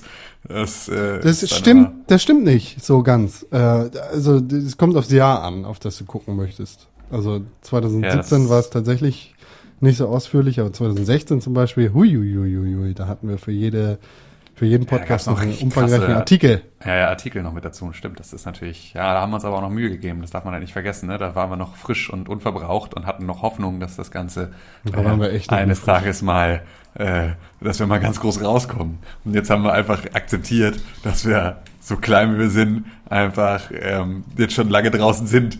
dass das Rauskommen einfach, dass man darauf nicht mehr warten sollte. Ich sehe auf jeden Fall 2017 habe ich die Shownotes nicht geschrieben. Das warst wahrscheinlich du, Tim. Das war ich, ja. Ziemlich Der sicher. Tannenbaum nadelt, der Onkel macht zotige Witze am Esstisch und das Jahresende eilt mit sieben Meilenstiefeln auf uns zu. Ja, das Wort zotig Das kennst du gar nicht, deswegen kannst du das nicht gewesen sein. Nee, Das ist, eben. Das ist kein Wort, das, das du benutzen würdest. Ja, das stimmt.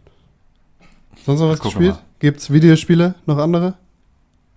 Ich habe Äh. nichts mehr gespielt. Destiny ein bisschen, aber das ist nicht erwähnenswert.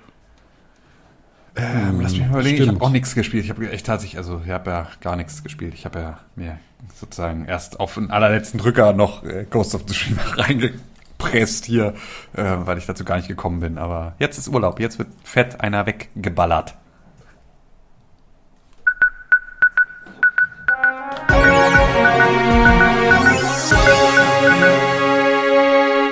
Herzlich willkommen im Pixelbook Nachrichtenstudio. Jetzt sind zwei Stunden und fünf Minuten in diesem Podcast vergangen.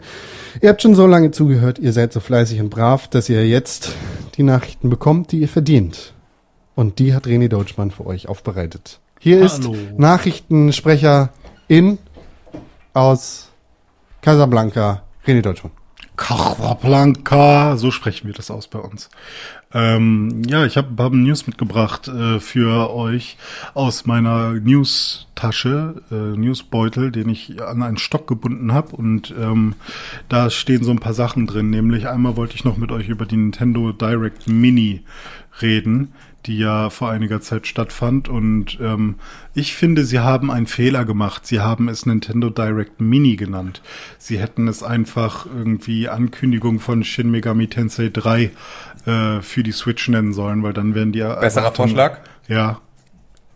Nintendo Direct U. Warum You? Naja, wegen Wii U. Ah, okay. Also auch einfach, auch einfach so, dass man denkt, das ist das, das ist das, was ich mag und was ich gut finde. Und es ist aber irgendwie was Neues, was nicht genau das ist, was ich erwarte. Und dann ist es Kacke. Ja. So, dachte ich. Das wäre ja nur, nur logisch. Aber gut, mein Witz ist versandet. Danke, tschüss. Ich mache mich wieder stumm. Tschüss, tschüss. Ähm, genau, und da wurden halt so ein paar Spiele angekündigt, wie zum Beispiel ähm, Cadence of Hyrule bekommt ein DLC, äh, was ganz cool aussieht tatsächlich. Also das äh, ist, glaube Ich ich, habe auch gerade kurz überlegt, ob ich auch ein Huh mache. da hatte ich mich aber gemutet Ja. und das war aber also da, da ist auch echt tatsächlich Ja, viel. Con viel Content drin und ich glaube, es wird irgendwie neun, äh, nein, nein Dollars, neun Euro kosten. Ähm, dann gibt's ein Spiel namens Rogue Company. Ich glaube, den gibt's auch auf allen anderen Plattformen und ist kostenlos und sieht ganz Kannst nett du nur die aus. relevanten Spiele machen, bitte? Es sind, okay, ja, Shin Megami Tensei. Und dann gibt's noch halt ein weiteres Spiel, äh, WWE 2K äh, 2K Battlegrounds.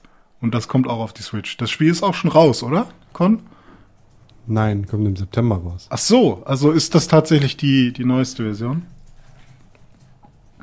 Das wird, das ersetzt in diesem Jahr ein, eine Simulation in Anführungszeichen. Ah, okay. Ja. So, ach so, ich habe mich auch vertan. Shin Megami Tensei 3 ist ja ein älteres Spiel irgendwie für die Switch und Shin Megami Tensei 5 kommt auch raus. Und jetzt, ich bin leider bei Shin Megami Tensei überhaupt nicht drin. Ich kenne Persona, aber äh, ich weiß jetzt halt nicht, äh, ob das schon ein altes Spiel ist, ob das jetzt ein Remake ist vom Fünfer. Äh, aber auf jeden Fall, ja, es ist ein Nintendo-exklusives Spiel, was, was irgendwie rauskommt. Ja. Das, ich glaube, sie hätten es Shin Megami Tensei Ankündigung nennen sollen. Oder keine Ahnung. Ich finde, ich finde Nintendo Direct Mini, ja, vielleicht Mikro oder so. Oder U, wie Tim gesagt hat. So, dann ähm, in der nächsten News ist so eine so ein halbes Gerüchte-Ding, aber es ist kein Gerüchte-Ding. Con, du kannst ja trotzdem mal den Jingle machen, einfach nur zur Sicherheit, damit die Leute es einmal. Äh, PlayStation 4 hat einen neuen Controller jetzt versucht zu entwickeln, aber ist gescheitert. So, was Sony nämlich auf jeden Fall äh, bestätigt hat, ist, dass man, wenn man die, die Sony PlayStation 5 vorbestellen möchte, dann oder generell kaufen möchte, dann kann man nur eine äh, Konsole in seinen Shopping Cart legen. Das heißt, pro Einkauf kann man nur eine PlayStation 5 kaufen. Ob man das irgendwie umgehen kann, ob man da irgendwie zwei Konsolen in zwei Einkäufen kaufen kann. Ähm, das muss man dann irgendwie herausfinden, aber sie versuchen ähm, die äh, Verfügbarkeit zu steigern, indem jede Person nur eine Konsole kaufen kann. Und was auch gesagt hat, äh, was Sony auch gesagt hat, äh, dass sie die ähm, Produktion äh, anheben wollen. Ursprünglich waren es nur so um die fünf bis sechs Millionen, die sie produzieren wollten. Und jetzt sind es bis zu zehn Millionen Einheiten bis zum Ende des Jahres. Das heißt, sie versuchen alle Menschen auf dieser Welt, die eine PlayStation 5 haben wollen, damit auch zu versorgen. Ich weiß gar nicht, ob das überhaupt gerade eine gute Zeit dafür ist, aber hey, das werden wir irgendwie Ende des Jahres erst sehen. Also im April gab es damals Neuigkeiten, dass sie halt äh, die Produktion zurückfahren wollen, wegen Corona halt. Ja. Da sind sie halt schon davon ausgegangen, dass sie nicht mehr so viel verkaufen würden. Aber anscheinend haben jetzt ihre gerne. Analysten gesagt, hey, es sieht doch gut aus. Ja, okay, weil ich wüsste ganz gerne, was, also auf was für einer Basis das passiert, weil ich habe nicht den Eindruck, dass das äh, äh, so richtig hinhaut. Mhm. Aber hey, ja gut, das werden wir ja sehen. Ja, also wer sich an den Release von der PlayStation 4 erinnert, da war sie ja super knapp und man konnte sie dann halt verkaufen wieder für den gleichen Preis, für den man sie gekauft hat, auch mehrere Monate nach Release. Und da werden sie ja bestimmt auch irgendwie Zahlen haben. Ähm, vielleicht können sie das irgendwie vergleichen, ich weiß es nicht. Ähm, aber ich finde es interessant, dass sie da versuchen, diesen Riegel vorzuschieben, dass jeder nur eine kaufen kann. Ähm, ich meine, ich werde eh nur eine kaufen, aber ich weiß nicht, wer da versucht, irgendwie draus Profit zu schlagen. Ich kaufe einfach gleich drei, dachte ich mir, und dann stelle ich die halt so, also einfach so hin. Weil Ja. ich finde die so schön. Ich würde mir dann sozusagen eine einfach ins Schlafzimmer stellen. Einfach nicht anschließen, sondern nur so als Deko. Ähm, eine wahrscheinlich aufs Klo. Ähm, und dann würde ich da hinten so ein Brise One Touch ranbauen, dass sie zumindest noch eine Funktion hat. Dann sieht die sozusagen, also ist sie so netter Luftbefeuchter, äh, ne, ne Anti-Stink. Und eine würde ich vielleicht ähm, auch als Konsole benutzen, aber das weiß ich noch nicht genau. Ja, ja, finde ich gut. Ähm, du solltest dir aber vielleicht doch die Xbox kaufen, weil mit der Xbox wirst du dir wahrscheinlich auch äh, weiterhin den Game Pass gönnen. Und im Game Pass äh, Ultimate ist ab September auch äh, xCloud drin, also der Streaming-Service von äh, Microsoft, mit dem du dann Videospiele von überall ähm, ja, auf deine Devices streamen kannst. Auch auf Android-Telefone bisher und dann auch auf äh, Apple-Geräte. Das heißt, du kannst dein Halo Infinite auch auf deinem iPhone spielen. Ja, Mal okay. sehen, wie gut und, das funktioniert. und dann sollte ja auch eigentlich 5G so langsam am Start sein, ne? Ja. Das ist ja so, es ist ja für Herbst geplant, dass dann der Netzausbau durch ist. Äh, Das nächste iPhone, das rauskommt, wird ziemlich wahrscheinlich auch dann eine 5G-Funktionalität haben. Kannst ja auch schon Samsung kaufen, Ähm, die, die haben das schon. Ja, aber dann müsste ich ja meine komplette, mein komplettes Ökosystem hier umbauen. Das wäre natürlich jetzt nicht so richtig praktisch.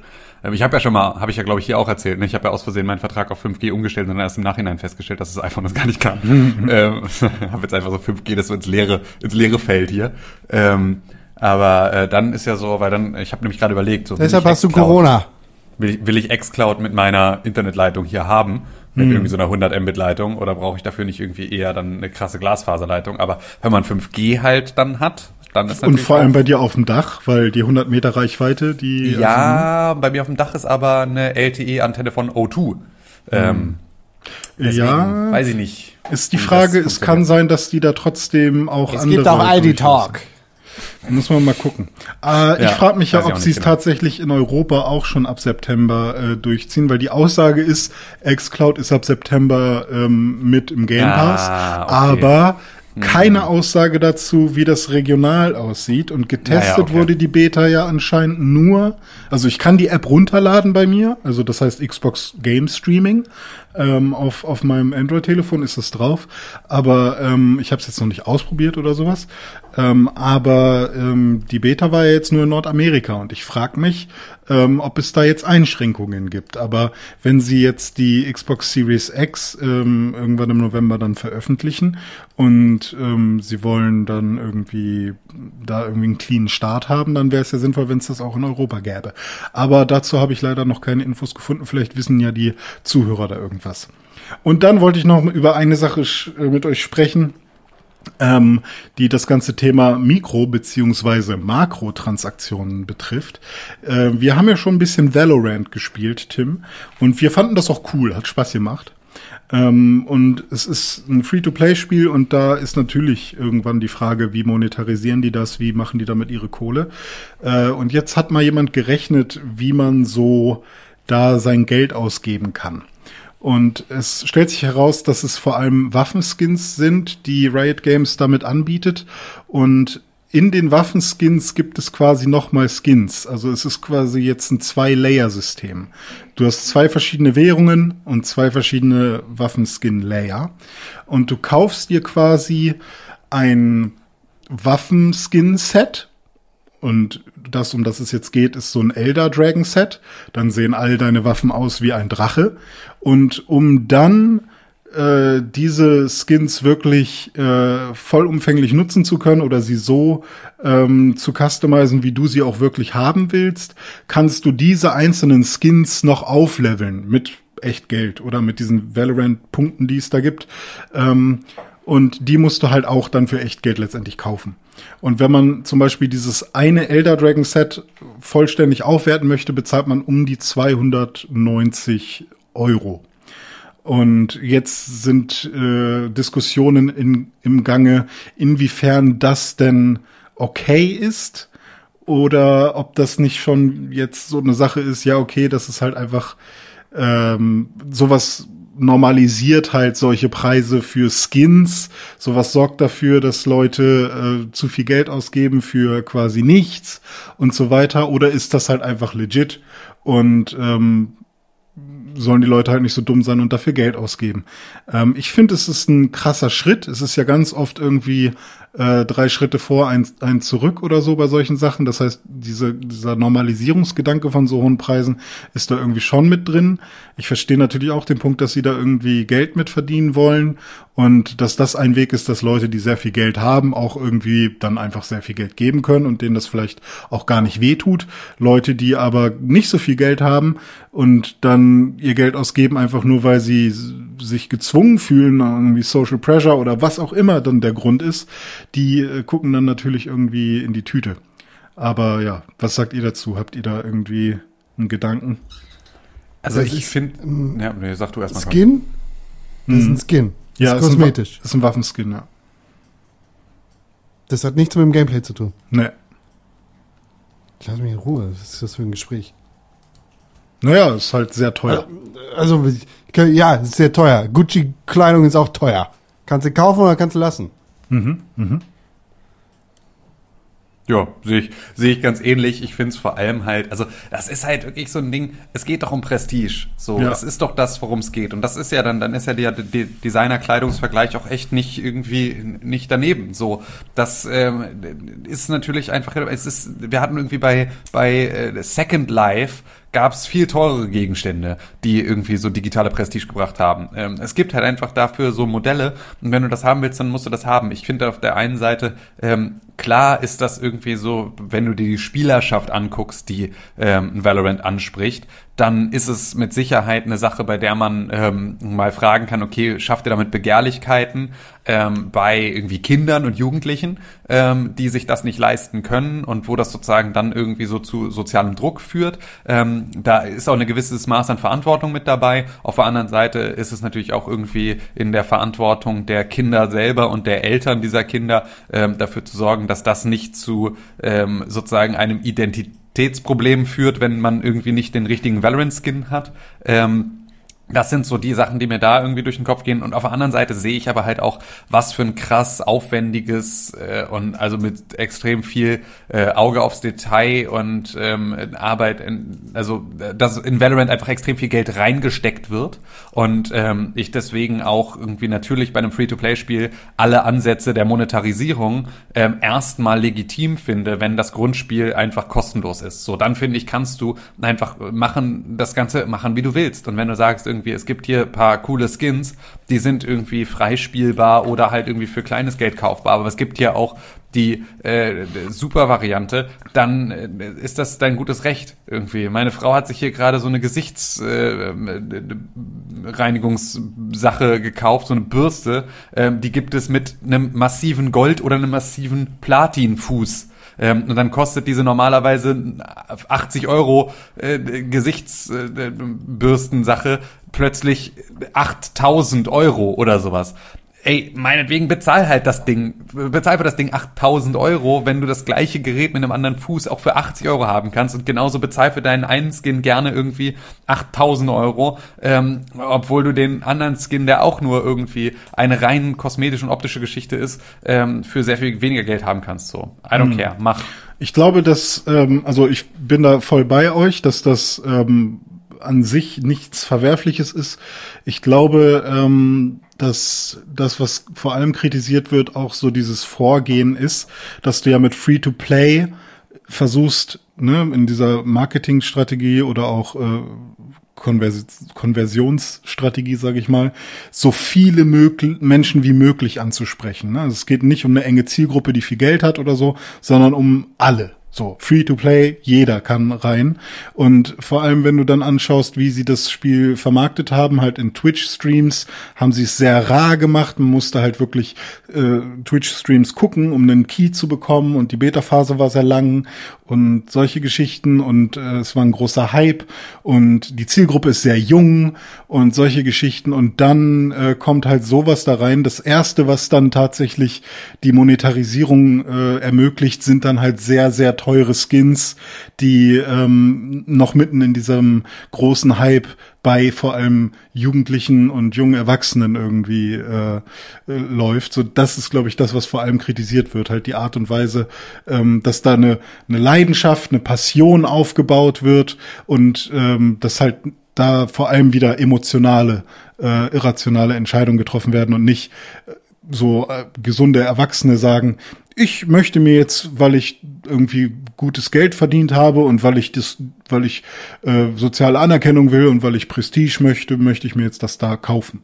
So, ähm, ich glaube, das ist so vor allem das, was was da kritisiert wird. Und das kann ich halt auch ein Stück weit verstehen. Und das meintest du ja gerade auch schon mit der Verantwortung, die da irgendwie mit einhergeht.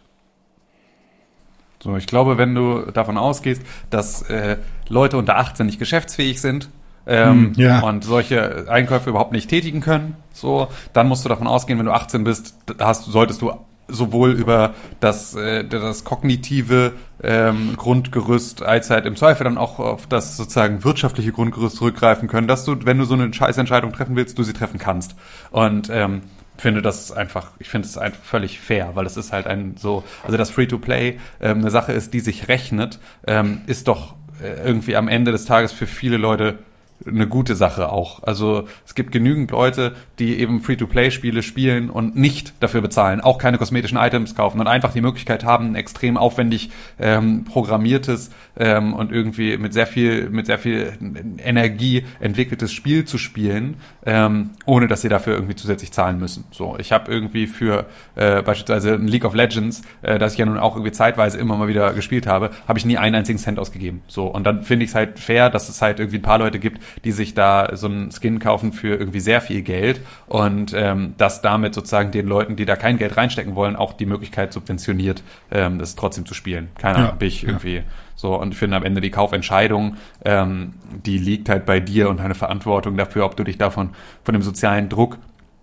bei solchen Sachen, es gibt da ganz andere Themen, da würde ich das auch nochmal ausdiffer weiter ausdifferenzieren wollen. Aber gerade bei sowas, bei einem Skin für ein Free-to-Play-Spiel, sorry, aber ähm, das ist jetzt nichts, wo wir als Gesellschaft eine Lösung für finden müssen, sondern da musst du einfach dann im Zweifel äh, klarkommen. So, und einfach da nicht dich selber und deinen eigenen Wert daran messen, ob du, ob deine Waffe glitzert in einem Videospiel. Ja, das ist ein guter Punkt. Äh, ist auch tatsächlich, um das vielleicht noch einmal klarzustellen, weil ich gerade, weil ich auch nicht möchte, dass, dass es so mit mir assoziiert wird, ist auch nicht meine Kritik, sondern die Kritik, über die ich mit euch sprechen möchte. So, ähm, ich finde, das sind alles valid Punkte und ähm, ja. So, das war's von den News. Äh, ich habe keine Gerüchte in dieser Woche. Heute ist noch das, Das war's Xbox noch nicht von den News. Nee, hast du noch welche? Das war's noch nicht von den News. Es gibt noch eine News. Logic, Ach so. der Rapper. Ja. Äh, Das ist schon eine sehr relevante News, vor allem für uns. Logic, der Rapper. Ja, wie viele Leute sind schon zurückgetreten, dann irgendwie zwei Jahre weg und dann fangen sie wieder an. Der ist Musiker. Egal, erzähl erst mal die News. hat angekündigt, seine, seine Rap-Karriere zu beenden und Vollzeit auf Twitch zu streamen und hat dafür ein Multimillionen-Dollar-Deal bekommen. Ja. Ähm, Finde ich einmal super schade, weil, also Logic ist, glaube ich, ja, erstmal ist er ein Künstler, der sehr viel, sehr, sehr gut andere Rapper nachmachen kann. Aber ähm, er ist halt ein sehr talentierter Künstler und ich finde es schade, dass er dass, dass er jetzt gerade keinen Bock mehr auf Musik hat, aber er hat auch sehr viel Output gehabt, von daher ist eine Pause vielleicht auch gar nicht so verkehrt. Ich glaube nicht, dass er für immer weg ist. So, Musiker in der Regel ähm, habe ich die Erfahrung gemacht, immer wenn sie irgendwie ihren Rücktritt oder ihre, ihre, ihr Karriereende bekannt geben, irgendwann juckt es dann trotzdem wieder, weil das kriegst du halt eigentlich nicht so aus denen raus. Ähm, und zu Twitch zu gehen, gerade in dieser Phase, wo die alle einfach wegbannen, egal ob groß oder klein, ohne mit ihnen zu reden, während die ganze Kacke am Dampfen ist, auch mit Harassment und alles. Ich weiß nicht, ob das so die klügste Entscheidung ist. Fühlt sich für mich eher an, als wollte Twitch äh, einen eigenen Imagegewinn haben. Ich hoffe, Logic kann sich von der Kohle ein paar nette Sachen kaufen und seine Family irgendwie supporten. Aber ähm, weiß ich Ich nicht. höre das erste Mal in meinem Leben von dieser Person. Von Logic? Ja. Ja, also ist, ist also man kann, ich, wahrscheinlich hast du dann auch noch nie von Russ gehört. Nein. Siehst du, du bist halt auch nicht, in, du bist halt kein Ja. kein Rap-Hörer. Ist Ja. auch ist auch Du vollkommen hörst ja keine okay. Musik. Ja. Ja, aber ich finde, man kann das Ganze auch gut umschiffen. Also wenn, also es gibt natürlich, ähm, also ich muss nur irgendwie zwei Wochen nicht bei Spotify gewesen sein oder irgendwo und schon ähm, habe ich irgendwie acht Künstler irgendwie verpasst. Ich weiß noch, als dann plötzlich irgendwie, ich, ich war irgendwie ein halbes Jahr mal nicht on Vogue und habe irgendwie äh, mit, mitgelesen, was gerade so passiert und plötzlich waren acht Rapper erschossen die alle gerade auch erst neu waren. Und ich dachte, what the fuck geht denn hier ab? Also, ähm, das ist alles so schnelllebig und Playlisten spülen Leute so schnell nach oben, ähm, die, die dann plötzlich die Stars sind und so.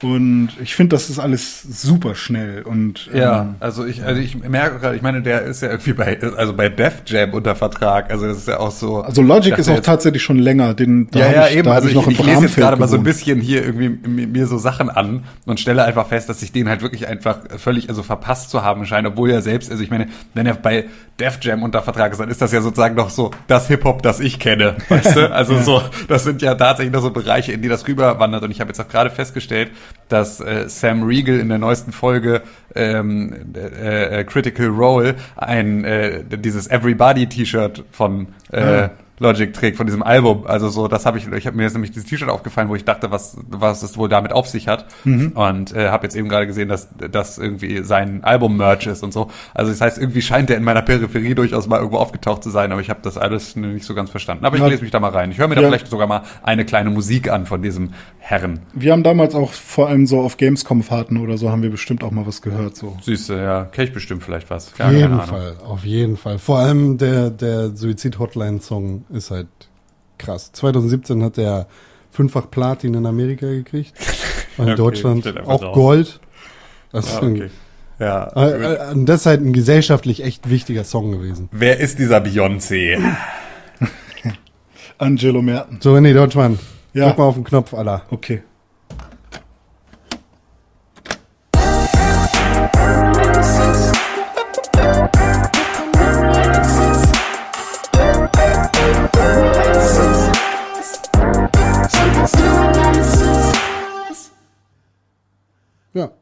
Muss ich jetzt was sagen? du bist ja der Release-Mann. Okay. Hallo, mein Name ist Ray Deutschmann, ich bin der Release-Mann. Am 28. Juli kommt raus Skater XL für PC, PS4 und Xbox One. Das findet ihr auf pixelbook.tv slash Kalender. Release-Kalender. So verpasst du nie wieder eines deiner Lieblingsspiele. Ja, das stimmt nicht ganz, weil der ist ganz schön leer. Ja, ich habe den aber wieder gefüllt, aber es ist schwierig mittlerweile. Obwohl Ja. heute beim Xbox Showcase werden ja bestimmt ein paar Sachen angekündigt, die man da wieder eintragen Oder werden nur Videospiele gezeigt. Ja, richtig. Ja, siehst du, dann kann man, aber jetzt ist halt die Frage, ob die mit Release, also ja gut, wenn der Konsolen-Release angekündigt wird heute, dann ähm, wird man vielleicht, wenn es dann Release-Titel sind, auch ähm, da Launch, äh, also sozusagen Einträge machen können. So- Tragen wir eigentlich mal die Konsolen Da solltest du ein nicht mit in den rechnen. Kalender? Können, können wir auch machen, oder? Könnte man doch eigentlich mal machen. Du solltest Also aber nicht ja mit so- Konsolen-Release rechnen. Nee, ne? Weil es geht wirklich nur um Videospiele, hat Microsoft gesagt. Ja, das ist ja auch okay. Aber das ist doch bestimmt so ein One More Thing. Also, weil die sind ja eigentlich mit allem anderen, sind die ja durch mit der Ankündigung. Wir haben alles andere gezeigt. Die Konsole ist gezeigt. Äh, der ist, ist alles. Das Einzige, was jetzt noch fehlt, ist Datum und Preis. So könnte man jetzt schon mal mit rechnen, dass die jetzt irgendwie Ende Juli ähm, dann mal sagen, dass jetzt irgendwie in dreieinhalb Monaten äh, soll eine neue Konsole rauskommen. Wann genau ist denn das bitte? So könnte man jetzt schon mal schon. Und es ist jetzt raus. Ihr könnt es bei Amazon bestellen. Tschüss. Ja, so ungefähr. Ich bin So, ich muss jetzt leider los, Leute. Ja, ja, Ja, ja. okay. René Deutschmann, wo kann man dich finden? Auf Instagram, auf Twitter? Ed René, nee, Ed Dr. Deutschmann. Ja, das bin ich. Ed Tim Instagram. Königke kann man auch finden auf Instagram und auf Twitter. Yes. Und Ed Konkrell kann man auch finden auf Instagram und auf Twitter. Uns gemeinsam findet man unter Ed Press4Games auf Twitter und unter Ed Pixelbook auf Instagram.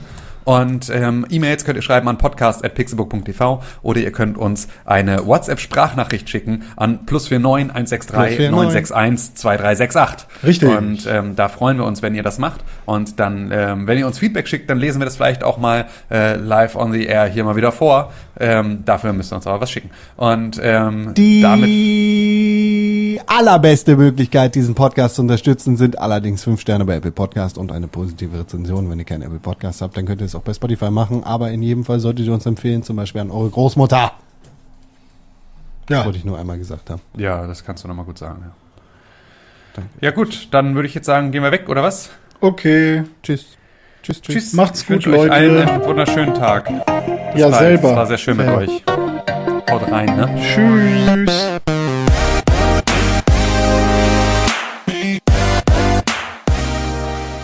Entschuldigung, dass der Podcast heute so spät rausgekommen ist. Als Wiedergutmachung jetzt ein Gedicht. Zur rechten Stunde strahlt die Sonne, zur rechten Zeit die Wolken ziehen. Zur rechten Stunde kommt die Wonne, zur rechten Zeit die Wolken fliehen. Was dir die Zeit befiehlt, vollende mit Kraft und unverdrossenem Mut. Und siehe, du sprichst zuletzt am Ende, so wie es kam, so ist es gut. Ist ein deutsches Sprichwort.